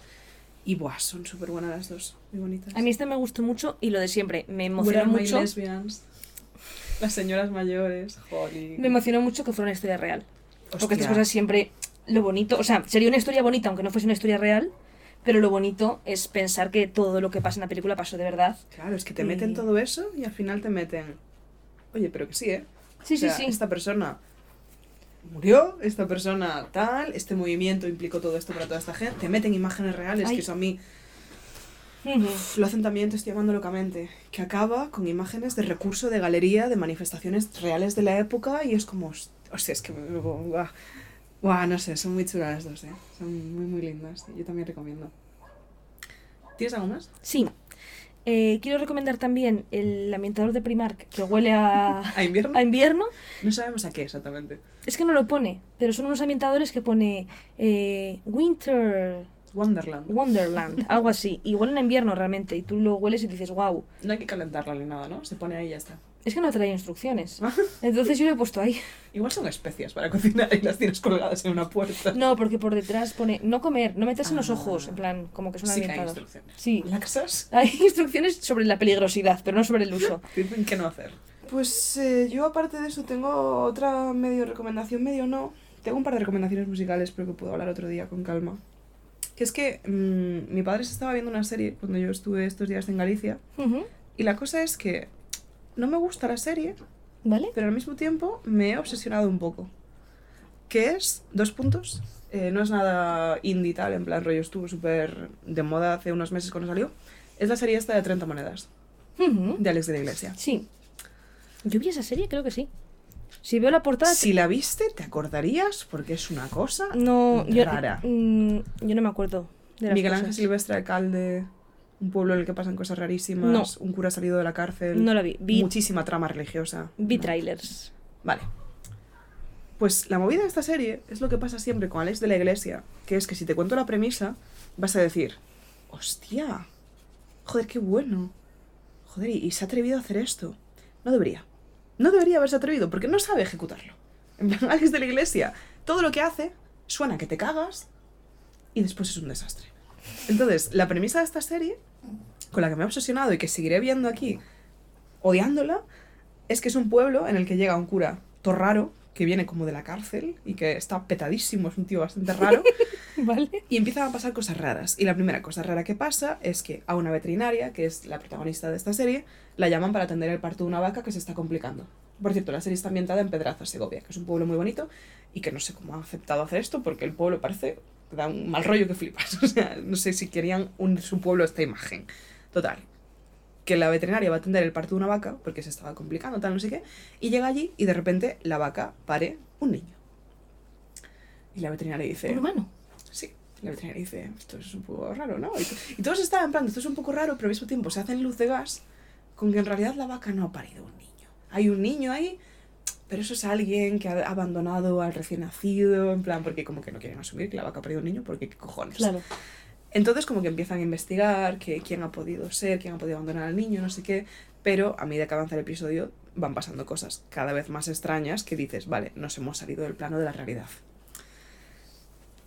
Y todas las premisas, o sea, es como que cada episodio gira en torno a un misterio distinto y todo tiene una trama religiosa súper potente que se acaba resumiendo en que hay como una secta como católica barra anticatólica.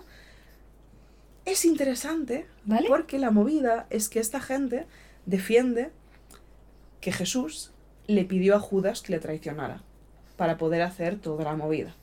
Y que era algo que él tenía pactado con Judas. Vale. Que en el fondo tiene un poco de sentido porque Jesús podría haberlo evitado. En plan, por- plan Sí, eh, Pero me refiero, ¿qué cambia eso a nivel de toda la trama?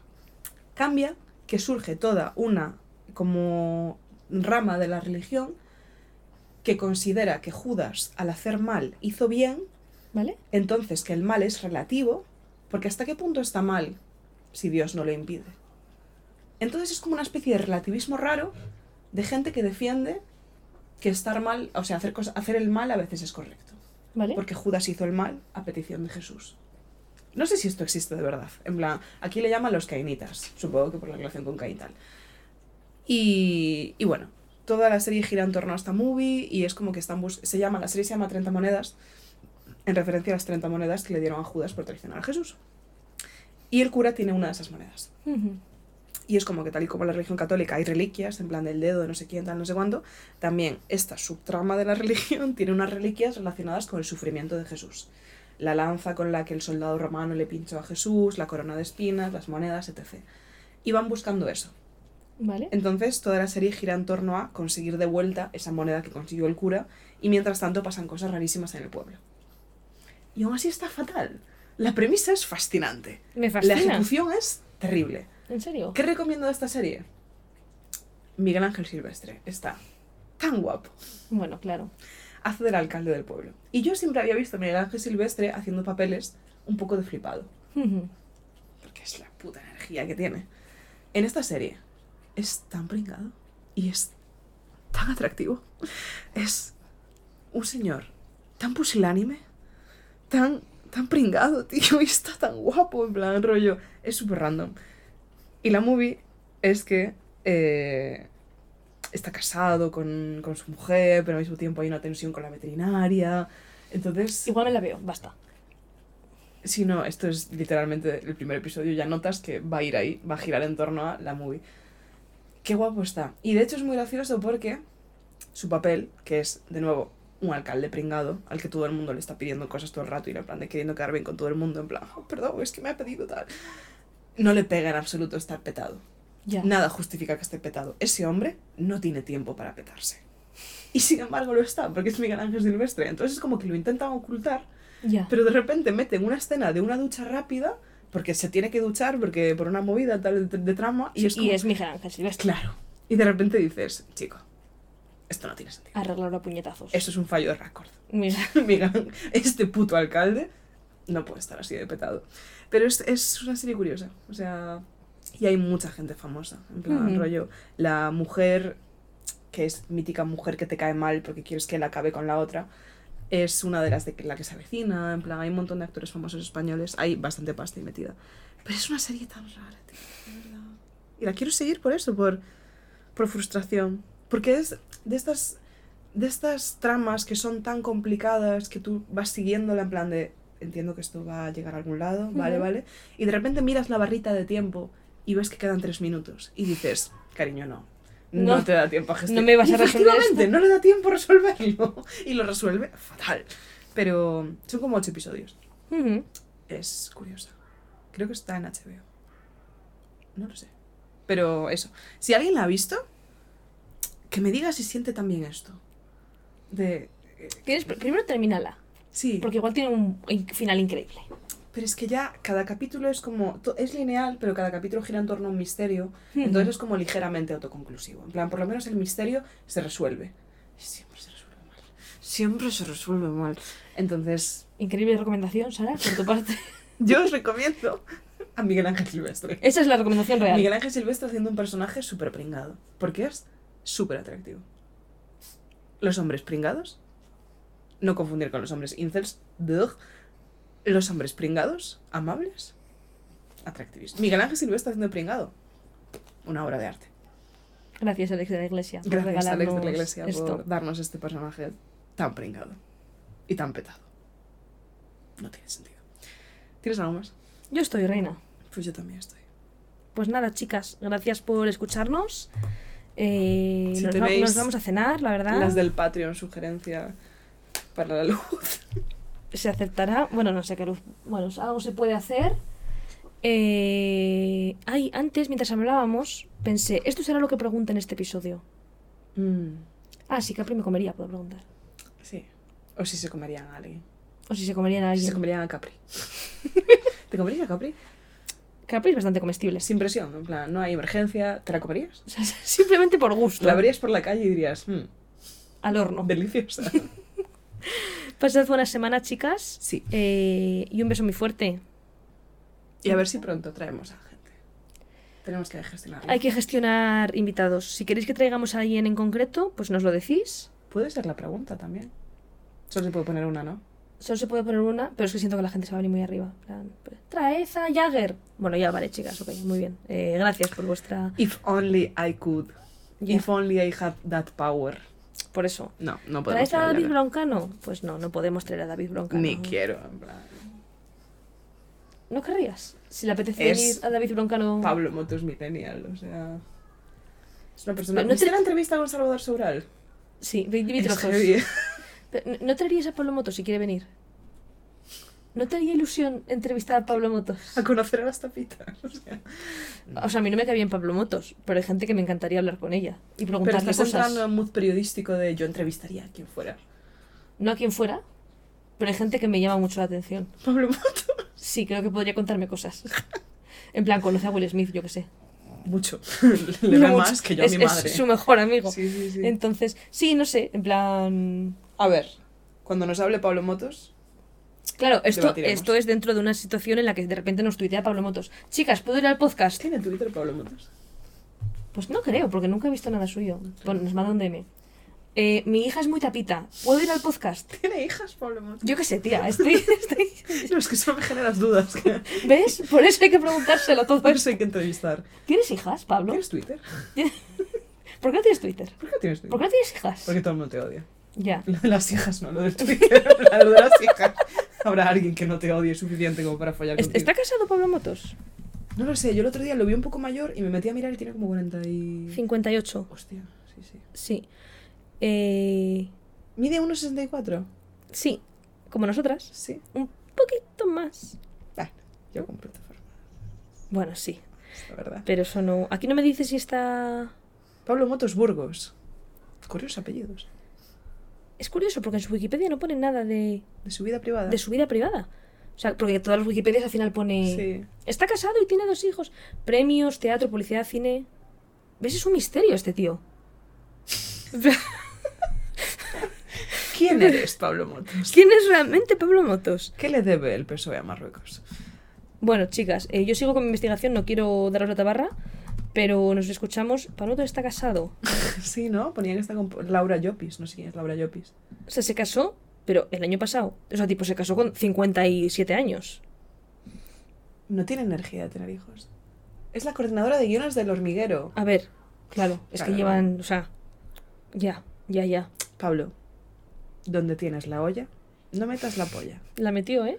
No me canso de decírselo a mis amigas. Y ahí están. Se, ca- se casaron en secreto. No me apetecía montar un sarao, ha dicho el presentador. No tiene energía. tener- Tiene energía de haber tenido una hija de un primer matrimonio que ahora tiene como 25. La y que no está se pita. lleva- y- sí, pero es que tiene energía, no lleva. Sí tiene energía de tener hijas como la hija trans de Elon Musk que le odia. Pues ese rollo, ¿sabes? En plan, como que reniega mazo de él, se cambió el apellido. Sí, aparentemente solo tiene dos hijastras, porque Laura, su mujer, tiene dos hijas. Entonces es padrastro de dos chavalas que igual son tapitas. En ese caso, decidle a Pablo que venga, que tenemos muchas preguntas para él. Muy bien. Buena semana, chicas. Hasta aquí con todo. Descansad. Adiós. Chao.